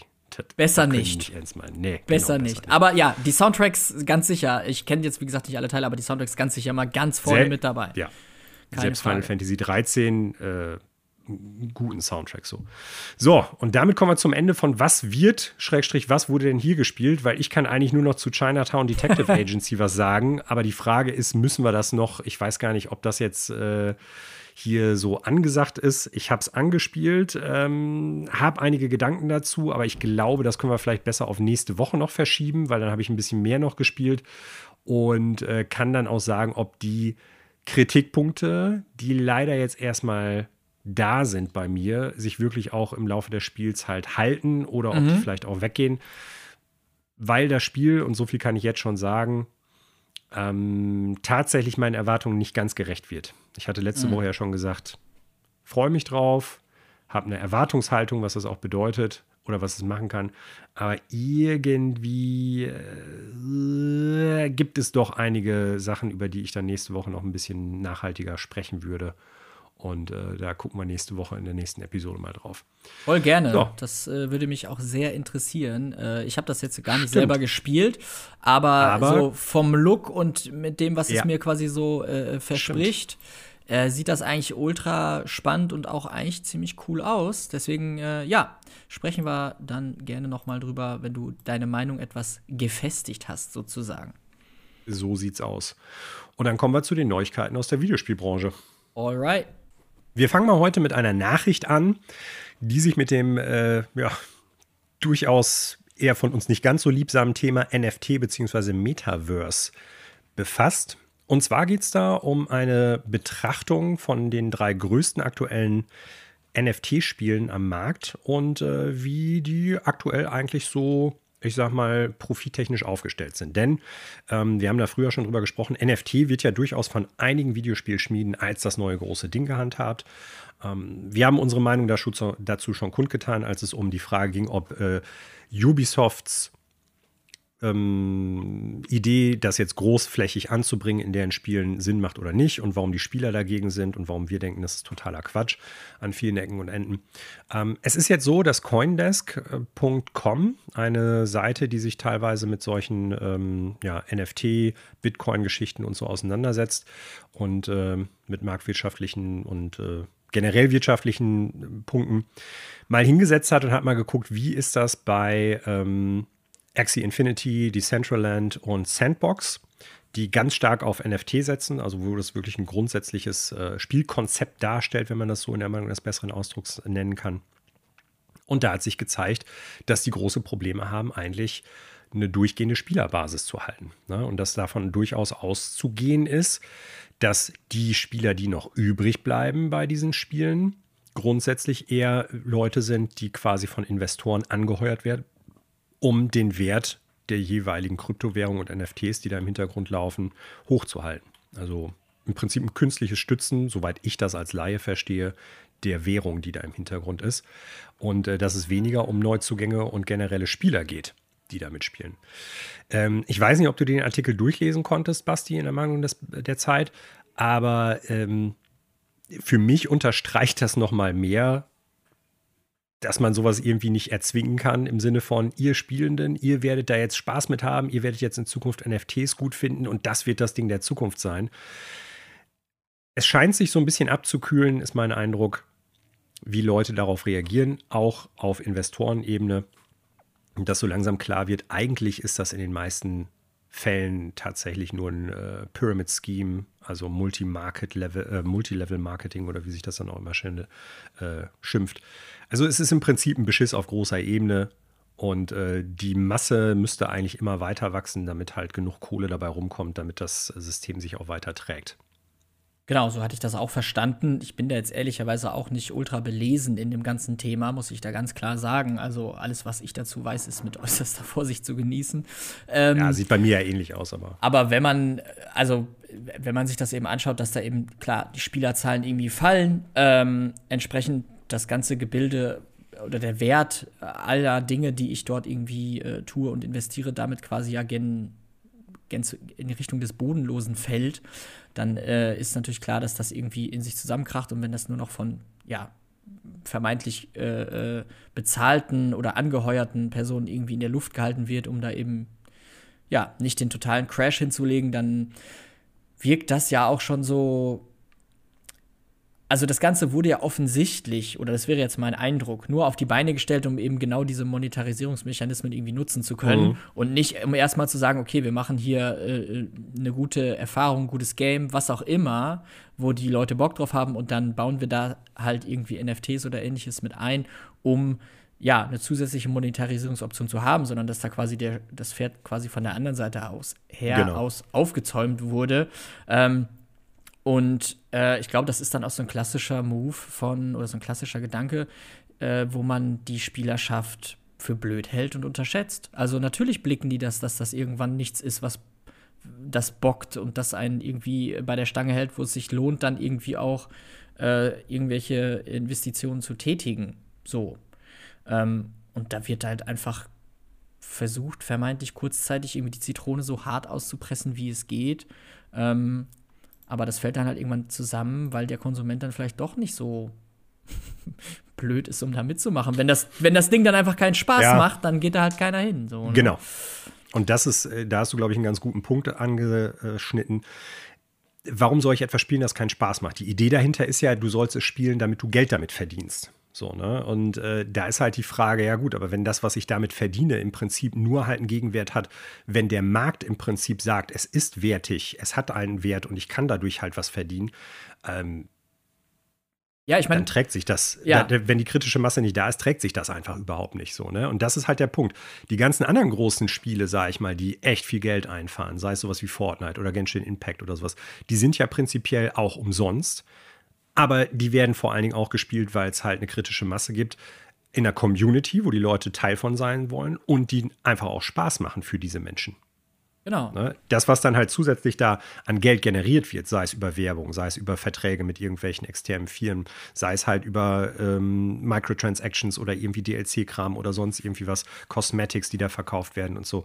Das ist ja was, ist ja ein ganz anderes System im Endeffekt. Ne? Die Leute kommen dahin, weil die Bock auf das Spiel haben und nicht, weil die sagen, ich suche mir jetzt was, ich suche mir ein Spiel, womit ich Geld verdienen kann.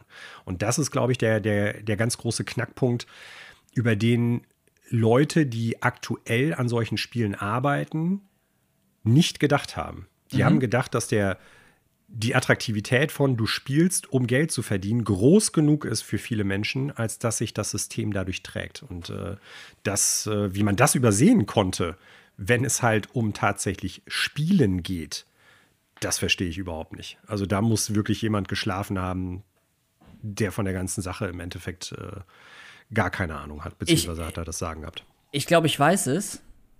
Ja. Ihr. Ja. Ja, das und ist. Genau, da wurde vermeintlich, also ist jetzt natürlich eine sehr externe Theorie, äh, also mit externem Wissen natürlich. Wir können nicht in die äh, Köpfe der Leute gucken, äh, die sowas äh, entscheiden. Aber ja, das wirkt doch das wäre für das klingt für mich plausibel, das als stumpfe Gier abzutun. Da hat man halt probiert, äh, das solange es geht, irgendwie auszunutzen oder in der Hoffnung, dass es sich dann doch irgendwie von selber da durch die Luft trägt. Äh, ja, weil man eben auf diesen ja, Hype-Train, wie auch immer man das jetzt so nennen will. So, ich, ich, ich kann das, wie gesagt, auch gar nicht weit genug beurteilen, um zu sagen, ob das nicht irgendwie doch eine Art von Zukunftstechnologie sein kann für bestimmte Dinge und so weiter. Das kann ich echt nicht beurteilen. Ich bin da viel zu wenig drin. Aber wenn man das jetzt halt hier so äh, äh auf dem Bauch landen sieht, dann wirkt es doch allem danach, als sei das halt mal schnell zusammengestrickt, um daraus eben größtmöglichen Profit irgendwo abzuzweigen. Ja. Ähm, äh, ohne eben, genau wie du sagst, von der eigentlichen Materie des Thema Spiels zu versta äh, verstanden zu haben, was denn da ähm, ja wirklich das ist, was die Leute treibt. So. Und das ist es offensichtlich hier in dem Fall nicht. Äh, und auf eine Art ist das irgendwie ganz schön, dass das offensichtlich. Also ich habe ja. Ja, ich habe ja früher schon mal gesagt, grundsätzlich kann ich als Laie mir bei NFTs, also Non-Fungible Tokens, durchaus ein sinnigen Hintergrund irgendwie vorstellen oder wo das Sinn macht. Ne? Sei es halt irgendwie Künstler, die im Internet Musik oder Kunstwerke im Sinne von irgendwas Gemaltem oder sowas anbieten oder auch irgendwelche äh, Erlebnisse, die man da haben kann oder sowas. Und wo die dann halt sagen, ja, ich möchte damit verhindern, dass das halt irgendwie en masse kopiert wird mhm. und ich möchte dafür auch quasi entlohnt werden für das, was ich da gemacht habe. So, ne? Ja. Und da können dann, glaube ich, NFTs durchaus sinnvoll erstmal anmuten wir haben früher auch schon drüber gesprochen, natürlich sowas wie Economical oder, oder wie heißt es nochmal, äh, bei, ja, der, der, der, der Footprint, was das so mit der ganzen Natur und Umwelt macht, weil das ja auch mit äh, horrenden Kosten bezüglich halt Algorithmen und äh, Lösungen von Gleichungen und Prozessorleistung und so zu tun hat, das ist nochmal ein anderes Thema. Aber die, das grundsätzliche Konzept zu sagen, ein digitales Gut ist nicht unendlich erhältlich und kann auch nicht einfach schnell unendlich kopiert werden, kommt solchen Menschen, also Künstlern zum Beispiel, dann ja echt zugute. In dem Fall sprechen wir aber nicht davon, dass halt Künstler entlohnt werden, die irgendwie ein Album aufgenommen haben oder ein Bild gemalt haben oder sowas, sondern es geht darum, Firmen, die ein Spiel produziert haben, was nur darauf aus ist, diese Non-Fungible Tokens zu verkaufen und Leute damit bei der Stange zu halten, dass die denen sagen, pass mal auf, das wird halt viel wert werden, weil es gibt nur eins davon. Ja, es ist eine seltsame Wette, ja. Ja, ja es ist im Ende, es ist nicht nur eine Wette, es ist im Prinzip, ja, wie sagt man, ein Schneeballsystem, ne? Ja. Auf Deutsch wird man, glaube ich, Schneeballprinzip dazu sagen oder Schneeballsystem. Und äh, das ist grundsätzlich einfach nur ein Beschiss der Leute, die da reingeholt werden. Also von daher, wir hatten heute schon den Begriff Schadenfreude. Das ist ein Aspekt, wo ich sagen muss äh, und auch ganz klar zugebe, da fühle ich etwas Schadenfreude für oder den Leuten gegenüber, die das produzieren. Nicht den Menschen gegenüber, die da halt reingestolpert sind und irgendwie da Geld reingesetzt haben. Ne? Also die, ich nenne es jetzt mal, die Menschen, die Opfer von diesen Schneeballsystemen und diesen NFT-Spielen geworden sind, sondern die Betreiber und Hersteller. Da habe ich äh, gegen, gegenüber diesen Menschen, die das produzieren, habe ich durchaus Schadenfreude und das freut mich, wenn die im Prinzip da jetzt einer Sache, äh, wenn die damit auf eine Klappe fliegen, muss man ganz klar so sagen. Ja, dem kann ich Damit hat sich für mich hat sich für mich tatsächlich auch so dieser, diese Nachricht schon ein bisschen äh, erschöpft. Ich weiß nicht, ob du noch weitere Gedanken dazu hast. Nee, gar nicht. Ich kann mich da deinen Gedanken und deiner gewissen Schadenfreude auch soweit nur anschließen. Wie gesagt, unter dem, unter dem, unter der Voraussetzung, dass ich da nicht super versiert bin, aber äh, es klingt für mich alles nach grundsätzlich keiner guten Idee und wenn die floppt, dann bin ich da erstmal ganz fein mit, weil ich glaube, am Ende des Tages ähm, je weniger es solche Methoden geben kann, desto besser ist es halt für Leute, die da eben dann eben nicht reinstolpern können, wie du schon so ja, also gesagt Leute hast. sollten nicht um ihr Geld beschissen werden oder genau. um ihre Spielzeit oder um ihre, ihre allgemeine Freizeit oder sowas, ne? Genau. Kommen wir zu etwas, etwas Erfreulicherem. Und zwar wurde ein neues Spiel angekündigt. Ich hatte in der Einleitung schon darauf hingewiesen. Eigentlich ein Riesenspiel, aber etwas, wo wir beide sehr wahrscheinlich gar nicht so viel Bock drauf haben oder was uns mehr oder weniger kalt lässt. Square Enix hat in einer Präsentation zum 20-jährigen Jubiläum der Kingdom Hearts Serie das nächste Kingdom Hearts angekündigt. Kingdom Hearts 4 tatsächlich. Wenn ich das jetzt richtig auf dem Schirm habe und äh, da mögen mir gerne alle Zuhörenden da draußen schreiben bzw. sagen, wo ich da falsch liege. Ich glaube, es geht um einen neuen Storybogen, weil der Trailer, den die gezeigt haben, fängt mit den Worten an The Lost Master Arc. Und ich vermute mal, alle Menschen, die das Spiel gespielt haben, oder die alten Teile zumindest, können zumindest sich überlegen, was damit gemeint ist. Äh, du bist großer Fan der Serie. Du musst es mir jetzt erklären, Basti. Ja, ich bin großer Fan. Ich habe alle Spiele gespielt und kenne jede Zeile des Lores auswendig. Nein, natürlich. Was heißt natürlich? Nein, dem ist nicht so. Ich äh, habe Kingdom Hearts drei mal fünf Minuten angespielt und dann im Tutorial abgebrochen, äh, weil es mir einfach, ich weiß nicht, warum mir irgendwie nicht zugesagt hat. Ich finde, also ich, ich rede jetzt hier wirklich auf einem Level von jemandem, der wirklich gar keine Ahnung von der Serie hat. Ich finde die Idee ganz attraktiv, mit Mickey und Donald zusammen in, der, in irgendeiner äh, Welt äh, Schabernack zu treiben. Aber Kingdom Hearts hat mich da nie auch nur ansatzweise abgeholt, obwohl es mir teilweise so ein Erlebnis versprochen hat ähm, oder mir suggeriert hat. Äh, und auch der neue Trailer, äh, ja, da passieren so Dinge und dann kommen da am Ende ein paar Disney-Figuren, die ich alle cool und lustig finde, mit denen ich gerne mal in so einem Game abhängen würde. Aber schert mich nicht. Hm. Das muss ich so mal sagen. Ich weiß nicht, ähm, juckt mich irgendwie gar nicht. Ist überhaupt nicht mein Ding. Ja, meins ist auch nicht. Ich äh, habe durchaus diverse Male versucht, in die Serie irgendwie reinzukommen. Bin es tatsächlich auch nie. Ich bin jetzt auch nicht der größte Disney-Fan. Ich habe mich ja immer gefragt, äh, Daniel zum Beispiel ist ja mhm. ein super harter Disney-Fan. Und mhm. eigentlich hatte ich immer gedacht, normalerweise müsste das für den doch irgendwie so äh, total klasse sein, weil die Spiele ja zunehmend die ganzen Disney-Welten halt mal mehr, mal weniger so reingebracht haben. Ja. ja. Also du bist ja nicht nur in so einer Final Fantasy-Welt unterwegs, sondern du gehst ja, so wie ich das verstanden habe als Laie, immer mal wieder in die Welten der einzelnen Disney-Serien, Filme rein. Und machst das dann halt mit auf der einen Seite eher so Final Fantasy anmutig artenden Charakteren und teilweise dann natürlich auch mit den klassischen Disney-Charakteren wie Mickey, wie Donald und äh, Goofy und so weiter. Ähm, ja, ich meine, ich kann wohl verstehen, warum halt Fans von Disney und auch von äh, Square Enix grundsätzlich das ganz cool finden. Aber irgendwie ist mir das teilweise ein bisschen zu wacky auf einer Ebene, die sich für mich irgendwie, ja, weiß ich nicht, also der Funke springt nicht über, sagen wir es mal so.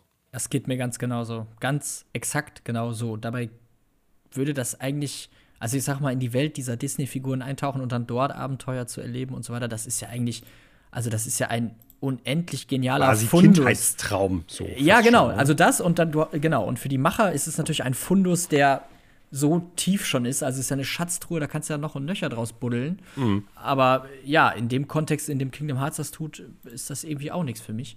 Äh, weiß ja. auch nicht. Ähm, schwierig zu sagen, warum. Ähm, vielleicht ist die Mischung aus diesem Final Fantasy-mäßigen plus dann die knuddeligen Cartoon-Figuren oder äh, ich kann das auch gar nicht so genau verorten, dafür habe ich es auch zu wenig probiert. Aber mhm. ähm, ja, ich glaube aber, dass, dass, dass äh, die Serie hat ja, hat ja echt, äh, glaube ich, eine große, sehr, sehr ja. treue Fanbase. Das heißt, da wird es sicherlich äh, seine Freunde finden, wenn es denn ein gutes Spiel wird. Auf jeden wird. Fall. Und ähm, ja, für diejenigen unter den Zuhörenden, die sich äh, mit der Serie identifizieren, die Spaß daran haben, ist das sicherlich eine coole Neuigkeit. Und äh, ja. Ich meine, was man objektiv zu dem Trailer sagen kann, finde ich, ist, ähm, ich weiß jetzt nicht, ob es In-Game-Play ist oder irgendwie in-Engine oder ob es irgendwie so vorgerendert ist. Der Trailer sieht schon ganz schick aus. Ich könnte mir vorstellen, dass das tatsächlich äh, in-Engine ist, weil es jetzt auch nicht so total überkandidelt ist. Und der hat halt einen sehr äh, realistischen Look. Ne? Also weder Voll. irgendwie so ein Zeichentrick-Stil, noch irgendwie so einen, so einen typischen Kingdom Hearts-Stil wie die alte, älteren Spiele. Und ähm, so wie ich das jetzt als Noob da verstehe, geht es, glaube ich, auch darum, dass das eine spezielle neue Welt sein soll, um dies oder in der es in dem Spiel dann auch gehen wird. Quad Quadratum, glaube ich, heißt die dann. Und ähm, einer der Produzenten hat auch schon, glaube ich, gesagt, ich glaube Nomura, ähm, dass das nicht nur die einzige Welt sein wird oder der einzige Look, den das Spiel haben wird. Ne? Also ich glaube, auch da werden Fans dann durchaus etwas beruhigt sein, wenn die wissen, ja gut, der typische Kingdom Hearts Zeichentrick-Stil-Look und so wird trotzdem auch noch da sein. Das sah durchaus technisch gut aus, aber wie gesagt, ich kann mit der Serie irgendwie nicht so richtig warm werden. Vielleicht liegt es auch daran, weil ich mittlerweile das Gefühl habe vom Kopf her, du musst alle 5000 Spiele gespielt haben, sonst verstehst du eh nichts. Ja, ja, das kommt ja nochmal dazu, weil das ja alles irgendwie aufeinander aufbaut. Dann hast du hier noch ein Mobile-Game, was du gespielt haben musst, weil da wird das und das zu dem und dem Charakter erzählt. Dann gibt es noch ein 2DS-Spiel, äh, was du, ach, ein äh, DS-Spiel, was du spielen musst, und ein 3DS-Spiel und auf der Vita oder auf der PSP. Also ich steige da sowieso gar nicht mehr durch. Das ist schlimmer als im Marvel-Universum, welchen Film du vor welchem oh, gesehen Gott, haben musst, um ja. alles zu verstehen. Und mittlerweile bin ich satt von diesem ganzen verzahnten äh, Entertainment, nennen wir es mal im Mangel eines besseren Ausdrucks so. Aber ich glaube, für Fans und generell ein riesiges Spiel, was da angekündigt worden ist. Und äh, vielleicht habt ihr ja Lust, uns mal wissen zu lassen, ob ihr Fan davon seid und ob ihr sagt, das ist eine richtig coole große Neuankündigung, da habe ich so richtig Bock drauf. Lasst es uns wissen, schreibt es uns doch einfach, entweder als E-Mail ffelpodcast.gmail.com oder ihr könnt uns natürlich auch über Instagram, Facebook, Twitter unter dem Handel Extra Freunde schreiben. Ich bin mal gespannt, was da so zurückkommt. So, nachdem wir über Daniels neues Lieblingsspiel gesprochen haben, äh, kommen wir jetzt zu einer anderen Nachricht. Und zwar, wir springen mal hier hin. Äh, ich hatte als eine meiner großen Prophezeiungen für dieses Jahr gesagt, Cyberpunk 2077 als Next-Gen-Version äh, erscheint nach The Witcher 3 Next-Gen, was ja auch CD Projekt Red angekündigt hatte. Ähm, ist nicht passiert. Cyberpunk ist raus, Next-Gen-Update. Witcher 3 Update sollte jetzt im zweiten Quartal irgendwann kommen. Jetzt ähm, haben wir aber die Situation, dass zumindest äh, ohne genau zu wissen, warum es so ist, die Entwicklung vom Next-Gen-Update zu Witcher 3 wieder zu CD Projekt Red ins eigene Hausstudio gezogen worden ist und dass Saber Interactive, die bislang daran gearbeitet haben, nicht mehr dafür zuständig sind. Plus es gab eine Verschiebung auf unbestimmte Zeit. Also das heißt, irgendwas liegt da im Argen. Ähm, du hast es ja jetzt die Tage noch gespielt. ja. Auf dem PC wird es, glaube ich, auch noch ein bisschen anders laufen als auf den Konsolen, weil da scheint sich ja vor allen Dingen auf die Konsolen zu beziehen. Äh, glaubst du, dass mit dem Port oder mit dem Next-Gen-Update alles in Ordnung ist, wenn das quasi wieder ins Haus reingezogen wird? Oder macht CD Projekt Red wieder typische CD Projekt Red Sachen? Äh, vielleicht machen sie, indem sie sich es wieder ins eigene Haus holen, typische CD Projekt Red Sachen. Und das QA Department ist, ähm, ah, das QA Department, das, das, äh, das, äh, das, das Qualitäts, habe ich, ist das der richtige Begriff? Egal, das, das Qualitätssicherungsdepartement bei CD Projekt Red äh, obliegt einer QA völligen. Richtig, ja. Quality Assurance. Ja, genau. Q nicht QA, das ist Question and Answers, glaube ich. Ein Ja, QA-Department. die liegen vermeintlich entweder endlich mal wieder richtig und merken, da läuft richtig was schief, oder die liegen vollkommen falsch und denken, nee, nee, nee, nee, was die da bisher gemacht haben, das äh, ist keine gute Idee, wir machen das jetzt besser. Ähm, kann man sich jetzt, oder wir werden die Frage beantworten können, wenn das Next-Gen-Update kommt, wer denn jetzt richtig lag. Aber klar, es klingt äh, plausibel, dass die mit den Arbeiten von Saber dann nicht zufrieden zu sein scheinen. So. Ist jetzt Ja. erstmal die Theorie, würde ich denken, oder? Also, wäre auch, ja, wäre auch irgendwie so meine, meine Lesweise der ganzen Sache gewesen. Interessanterweise hat CD Projekt Red darüber hinaus ja noch verlauten lassen, nein, nein, alles läuft gut mit diesem Next-Gen-Update. Äh, Das wird alles, das wird gut werden, so, ne?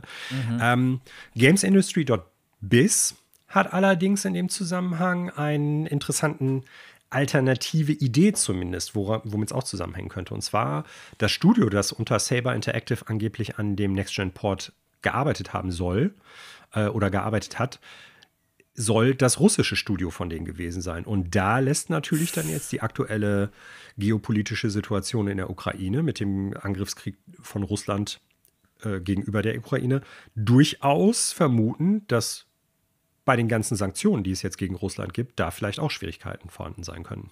Das stimmt, das klingt absolut. Das klingt, Klingt auch sehr plausibel, Ja. fand ich, ohne da jetzt Näheres zu wissen. Ne? absolut. Äh, Habe ich so gar nicht auf der Kette gehabt, aber äh, Mhm.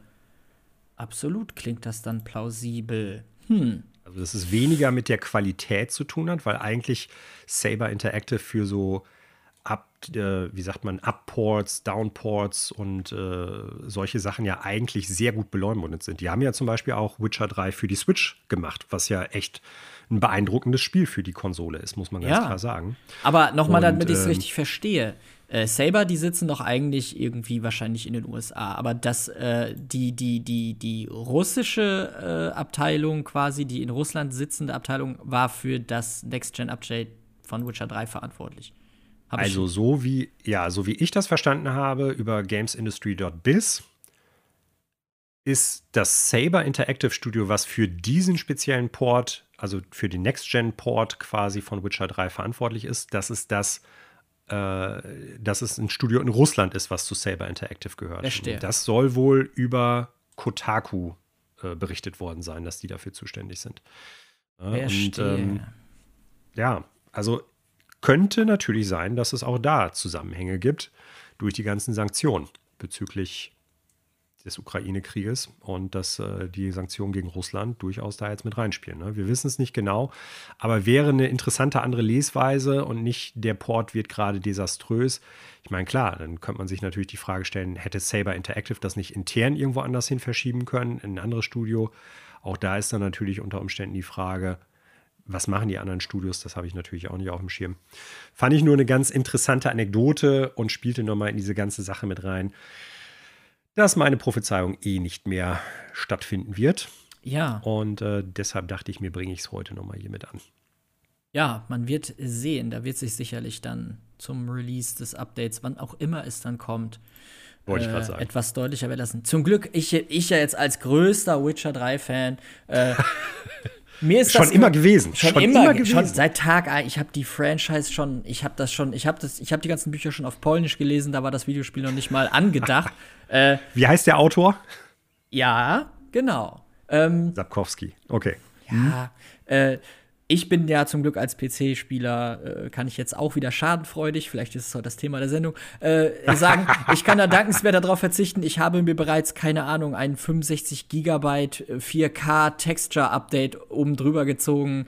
Gar kein Problem, sieht alles fantastisch aus. Ähm, da bin ich zum Glück ja ein bisschen äh, im Vorteil, was solche Kleinigkeiten angeht. Aber gut, das heißt natürlich nicht, dass ich nicht hoffe, dass das ein super Next-Gen-Update wird, weil ja, eins meiner neuen Lieblingsspiele hat es verdient, auch in der Next-Gen vernünftig zu laufen und richtig Ja. gut zu sein. Ich glaube auch, im Prinzip können die Spieler äh, die Spielenden dadurch nur gewinnen. Yes. Ja, mehr gibt es eigentlich auch dazu gar nicht zu berichten. Also irgendwie kommen wir heute bei den Neuigkeiten doch relativ zügig durch. Ähm, kommen wir zu einer Sache. Wir haben in den vergangenen Wochen und Monaten häufig darüber gesprochen, dass die größeren Videospielfirmen, in dem Zusammenhang vor allen Dingen Sony und Microsoft, das Portemonnaie aufmachen und Sachen kaufen. In dem Zusammenhang Studios und Entwickler und Publisher. Nintendo hat jetzt auch mal wieder das Portemonnaie aufgemacht, aber die haben nicht die dicken Scheine rausgeholt, sondern nur so ein paar Münzen. In dem Zusammenhang nur, in Anführungsstrichen, 40 Millionen. Und äh, was haben sie gekauft? Kein Studio, kein Entwickler, kein Franchise. Die haben ein Grundstück gekauft. Genau, der Geldspeicher In muss Münster. gebaut werden. Natürlich nicht in Münster, sondern äh, in Tokio und zwar direkt neben deren schon bestehendem äh, ja, Gebäude, Entwicklungsgebäude. Und äh, ich gucke nochmal hier drüber. 10.000 Quadratmeter, äh, aufgekauft für knappe 40 Millionen US-Dollar, also 5, 5 Milliarden Yen. Und ähm, ja, es soll halt ein neues Entwicklungsgebäude bis 2027 da entstehen äh, für Leute, die Nintendo schon ein paar Tage oder Jahre länger beobachten. Die wissen, dass ich glaube 2012, 2013 erst noch deren letztes neues Gebäude entstanden ist. Und äh, ja, Nintendo hat halt in der Veröffentlichung dieser Neuigkeit darauf hingewiesen, dass es gemacht wird, um deren Entwicklungsmöglichkeiten hochzuhalten bzw. zu erweitern und äh, deren Entwicklungen zu stärken. Im Das- Endeffekt interessant fand ich das. Also nie, nicht jetzt nur, weil die das Geld da jetzt rausgehauen haben. Und wie gesagt, ich glaube, im Vergleich zu den Akquisitionen von Studios, die wir jetzt in den letzten Monaten hatten, sind 40 Millionen äh, Peanuts. Nur während Sony und Microsoft ganz viel Wert darauf legen, Studios anzukaufen und Entwickler, sagt Nintendo, nein, wir wollen unser Inhouse-Ding eigentlich mehr stärken. Ne? Also wir machen es weiterhin sehr zentralisiert in, äh, habe ich eben Tokio gesagt? Das ist ja totaler Quatsch. Kyoto ist es dann ja. Ähm, so, mein Fehler. Ähm, weil das, der Hauptsitz von Nintendo ist ja gar nicht in Tokio, sondern in Kyoto. Wir wollen unser Inhouse-Studio halt vergrößern und stärken und legen nicht so viel Wert darauf, das irgendwie dezentralisiert überall auf der Welt zu machen, wie es ja Microsoft und Sony aktuell stärker machen. Bedeutet gleichzeitig auch, dass die Auswirkungen von diesem erweiterten Entwicklermöglichkeiten sich noch sehr viel länger, glaube ich, irgendwie äh, bra- noch sehr viel länger brauchen, bis die sich auszeichnen, als wenn man jetzt irgendwie ein Studio kauft, was schon irgendwie existiert und Spiele in Entwicklung hat. Gleichzeitig hat man natürlich auch mehr Kontrolle darüber, wie organisch das dann alles wachsen soll. Also ich denke, alles hat sein Für und Wider. Ich hoffe, dass es dazu führt, dass die im Großen und Ganzen noch mehr, noch bessere Spiele raushauen und vor allen Dingen in Marken, äh, auf die ich auch wirklich Bock habe. Ich, äh, Nintendo, wenn du da jetzt schon so ein neues Gebäude hinstellst, dann bitte ein neues F-Zero. Geht das? Weil ich frage jetzt mal ganz naiv und doof. Das ist ja das, das war ja angekündigt für, fürs RD-Department, also Research Ja. and Development, richtig? Das genau. würde aber doch, also in meinem Verständnis würde das doch bedeuten, dass es da, wird es da nicht vermeintlich eher um technische Fortschritte gehen, als um inhaltlich, konzeptionell Design, Spiele? Wäre jetzt so. Ja, ja. Soweit ich das auf dem Schirm habe, aber da mögen mich die Zuhörenden auch gerne korrigieren, äh, läuft das Ganze mehr oder weniger unter einem Banner. Also Okay. auch die Spieleentwicklung läuft darunter. Ähm, die, die einzelnen, ich nenne das jetzt mal Abteilungen, heißen, glaube ich, SPD.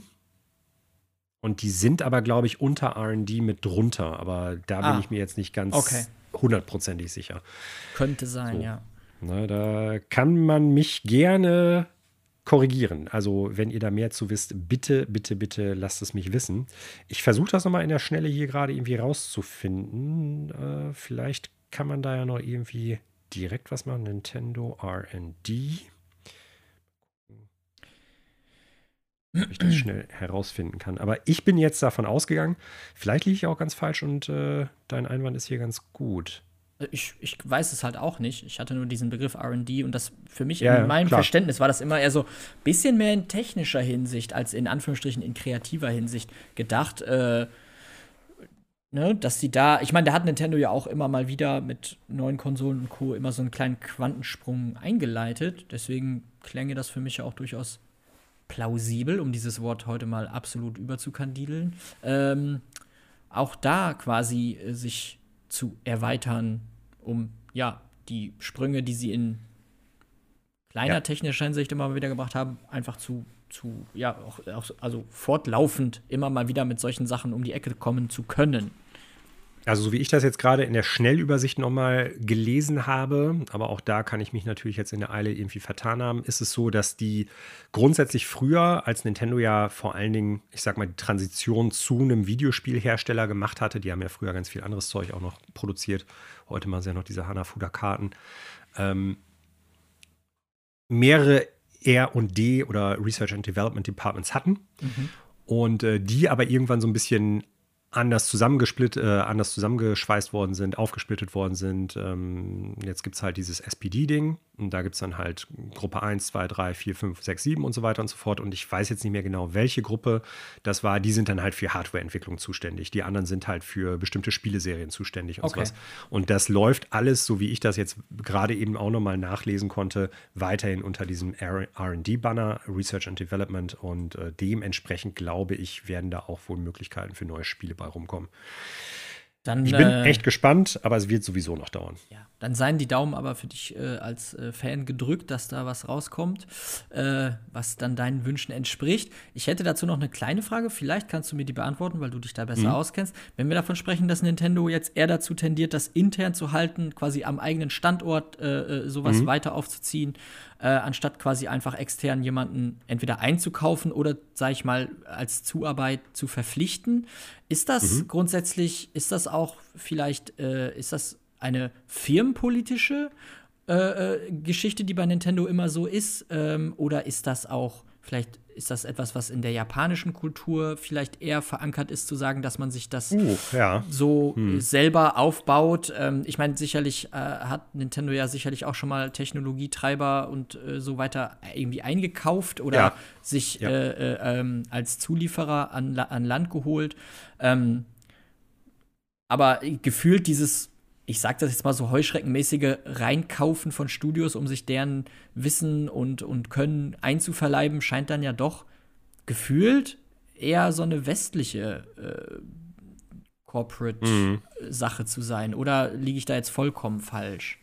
Kann ich dir natürlich nicht ähm, hundertprozentig sagen. Ne? Ich bin weder irgendwie äh, was so kulturelle Sachen betrifft, irgendwie Firmen bezüglich Japan. Ich bin kein Soziologe oder Anthropologe oder welche. Okay. Nein, welche, ja, sagen wir es mal so. Natürlich, mein Arbeitsbereich berühren solche Punkte auch, aber es ist ja nochmal ein grundsätzlicher Unterschied, ob du dich ausschließlich damit irgendwie auseinandersetzt klar. und dann spezifisch nochmal ganz klar auf, äh, was weiß ich, Kulturen in einer bestimmten Region, in einem bestimmten Land oder wie auch immer so nochmal beschränkst, das, das kann ich dir nicht sagen, weil da ich bin kein Japan-Kenner, sagen wir es ja. mal so, was kulturelle Aspekte betrifft. Okay. So. Äh, ich könnte mir das vorstellen, aber das ist reines Gerate. Da okay. weiß ich nichts von. Das muss ich ganz klar so deklarieren. Ähm, bezogen auf den Vergleich mit anderen Videospielherstellern aus Japan, zum Beispiel halt Sony oder auch einigen äh, kleineren, kleineren in Anführungsstrichen, wie zum Beispiel Capcom, die haben eine Phase hinter sich, wo sie das ja ganz stark versucht haben. Also Capcom hat ja durchaus versucht, auch Studios außerhalb von Japan nochmal aufzumachen, mit teilweise eher kläglichem Erfolg. Konami, glaube ich, auch. Square Enix ebenfalls. Also, was ich daraus jetzt schließen würde als Laie, ist, dass es nicht notwendigerweise eine, eine grundsätzliche kulturelle Aversion dagegen ist oder okay. so, ne? Weil andere Firmen haben das irgendwie versucht. Vielleicht sagt Nintendo auch ganz klar, ey, wir haben uns das angeguckt und bei den anderen hat das gar nicht so viel gebracht. Ja. Sony im Gegensatz ist dazu jetzt quasi nicht mehr wirklich äh, grundsätzlich japanisch im Sinne von deren, ähm, wie sagt man nicht Hauptwerk, aber deren, deren Hauptbüros sind nicht mehr in Japan, sondern in den USA, meine ich. Mhm. Die sind irgendwann vor ein paar Jahren, haben die gesagt, wir gehen jetzt aus Japan raus. Wir sind zwar noch eine japanische Firma, aber generell unser, unser Hauptsitz ist jetzt in den USA. Ne? Und die haben ja auch weltweit Studios. Und die haben ja interessanterweise eher das Gegenteil gemacht und haben ja deren Entwicklungskapazitäten in Japan eingeschränkt tatsächlich. Ah ja. okay. Machen aber auch ganz andere Spiele als Nintendo jetzt im Großen und Ganzen. Ja, genau. also Dementsprechend vielleicht mag das auch mit, dem, mit der Zielgruppe und mit dem, mit dem Typ Spiel, das die entwickeln wollen, auch immer zusammenhängen. Lange Rede, kurzer Sinn, ich kann es dir nicht hundertprozentig sagen.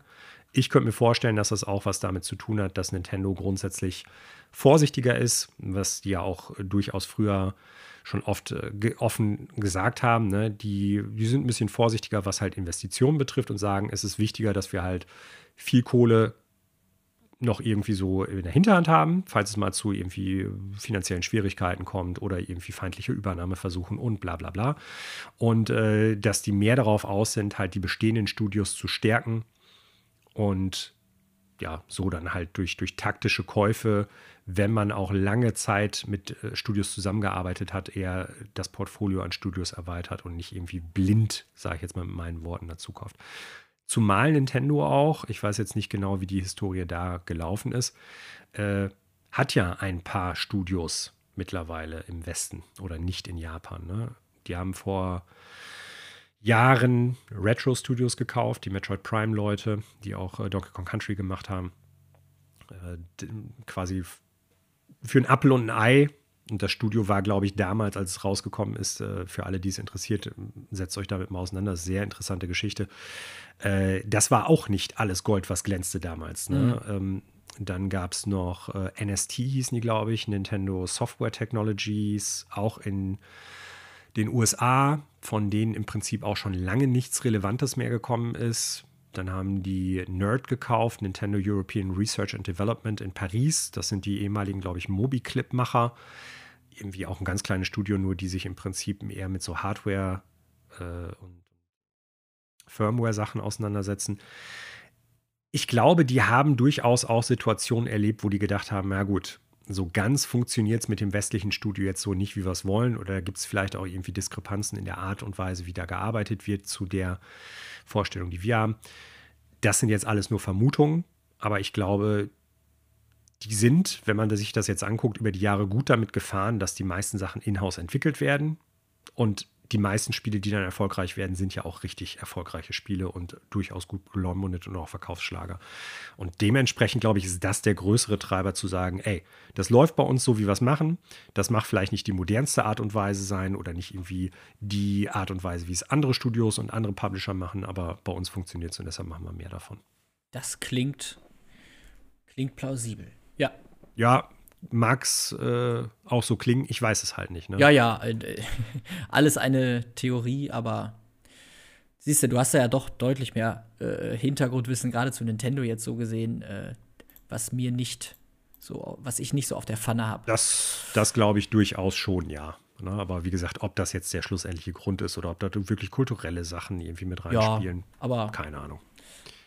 Das weiß ich nicht, kann ich mir vorstellen, aber da will ich mich nicht aus dem Fenster lehnen und das jetzt einfach so oder so bauen. Ja, ja.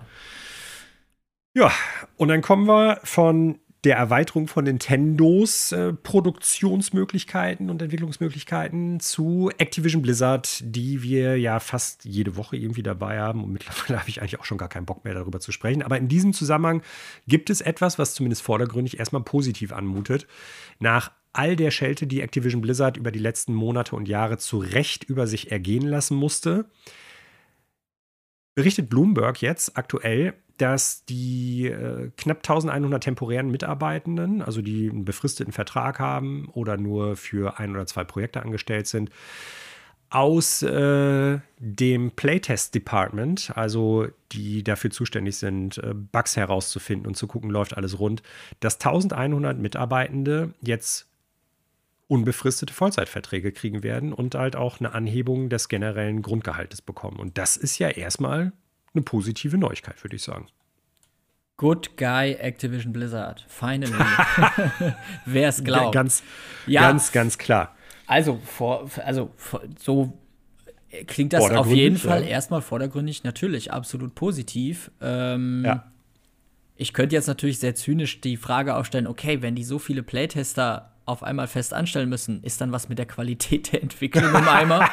wer ah, weiß, wer weiß. Ist es vielleicht ein ja, wobei, also sie sind ja noch nicht gekauft, ne? Das ist ja noch nicht durch, oder? Bin ich nee, durch nee. ist es noch nicht, genau. So, das heißt, das kann doch so gesehen auch noch kein Daumendruck von Microsoft sein, oder? Tja, das, das kann ich dir nicht genau sagen. Das weiß ich nicht. Ne? Also in dem Bloomberg-Artikel stand zumindest darüber nichts. Ähm, kann natürlich sein, dass es irgendwie dann jetzt irgendwie der Wille ist.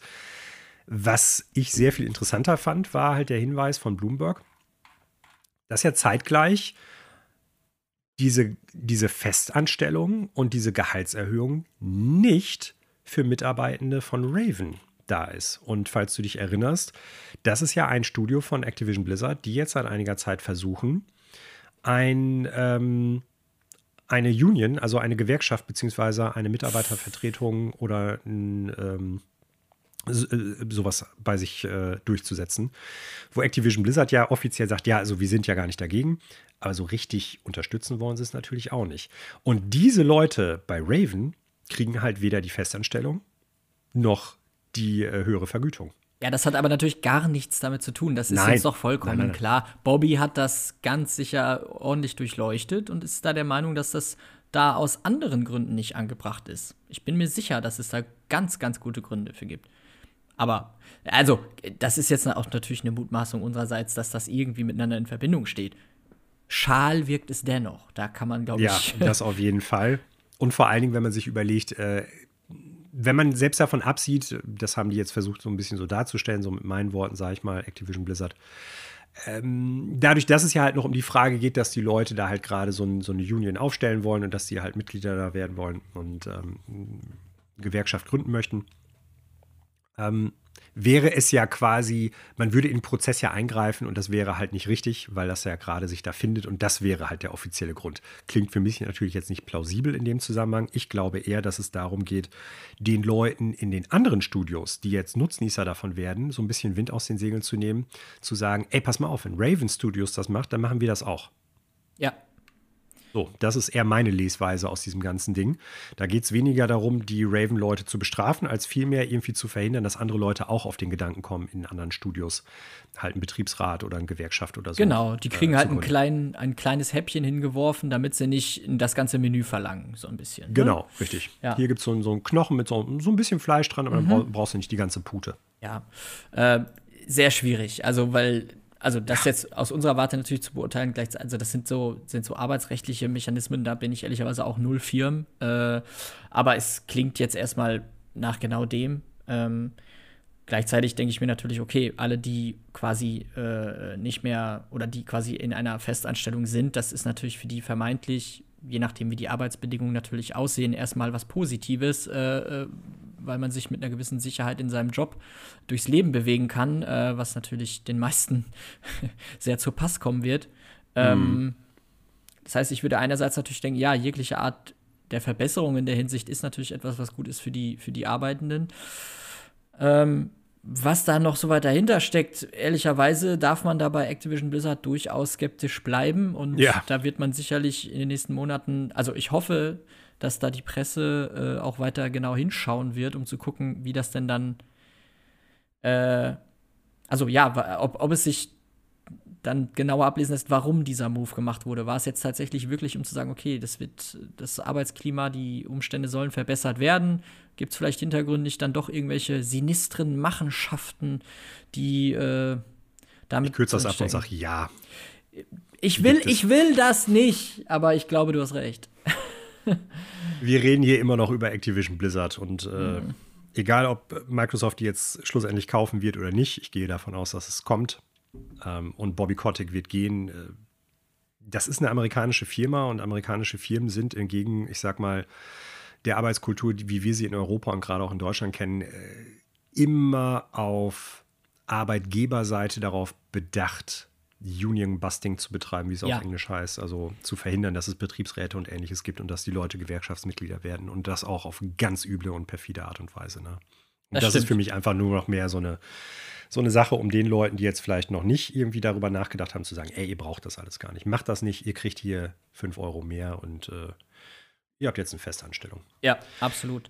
Ähm, ja, vielleicht, ja. vielleicht wird sich da noch mal was rauskristallisieren. Vermeintlich wird es aber so sein, mhm. dass wir nie genau rausfinden werden, was diese, was, ob da eine Taktik hintersteckt.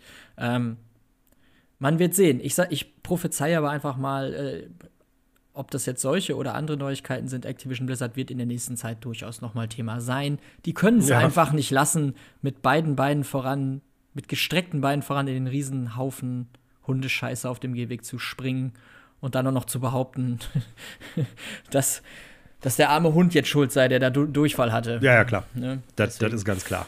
Schauen wir mal. Hat ja nichts verbrochen.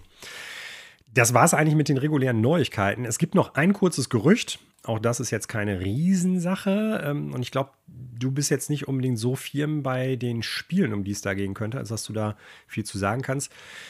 Laut einiger japanischer äh, Stellenausschreibungen scheint Bandai Namco wohl im Auftrag von Nintendo tatsächlich an einem Remake oder Remaster zu arbeiten von einem 3D-Action-Spiel. Da ist natürlich dann die Frage, was kann da sein? Das ist so sehr nichtssagend.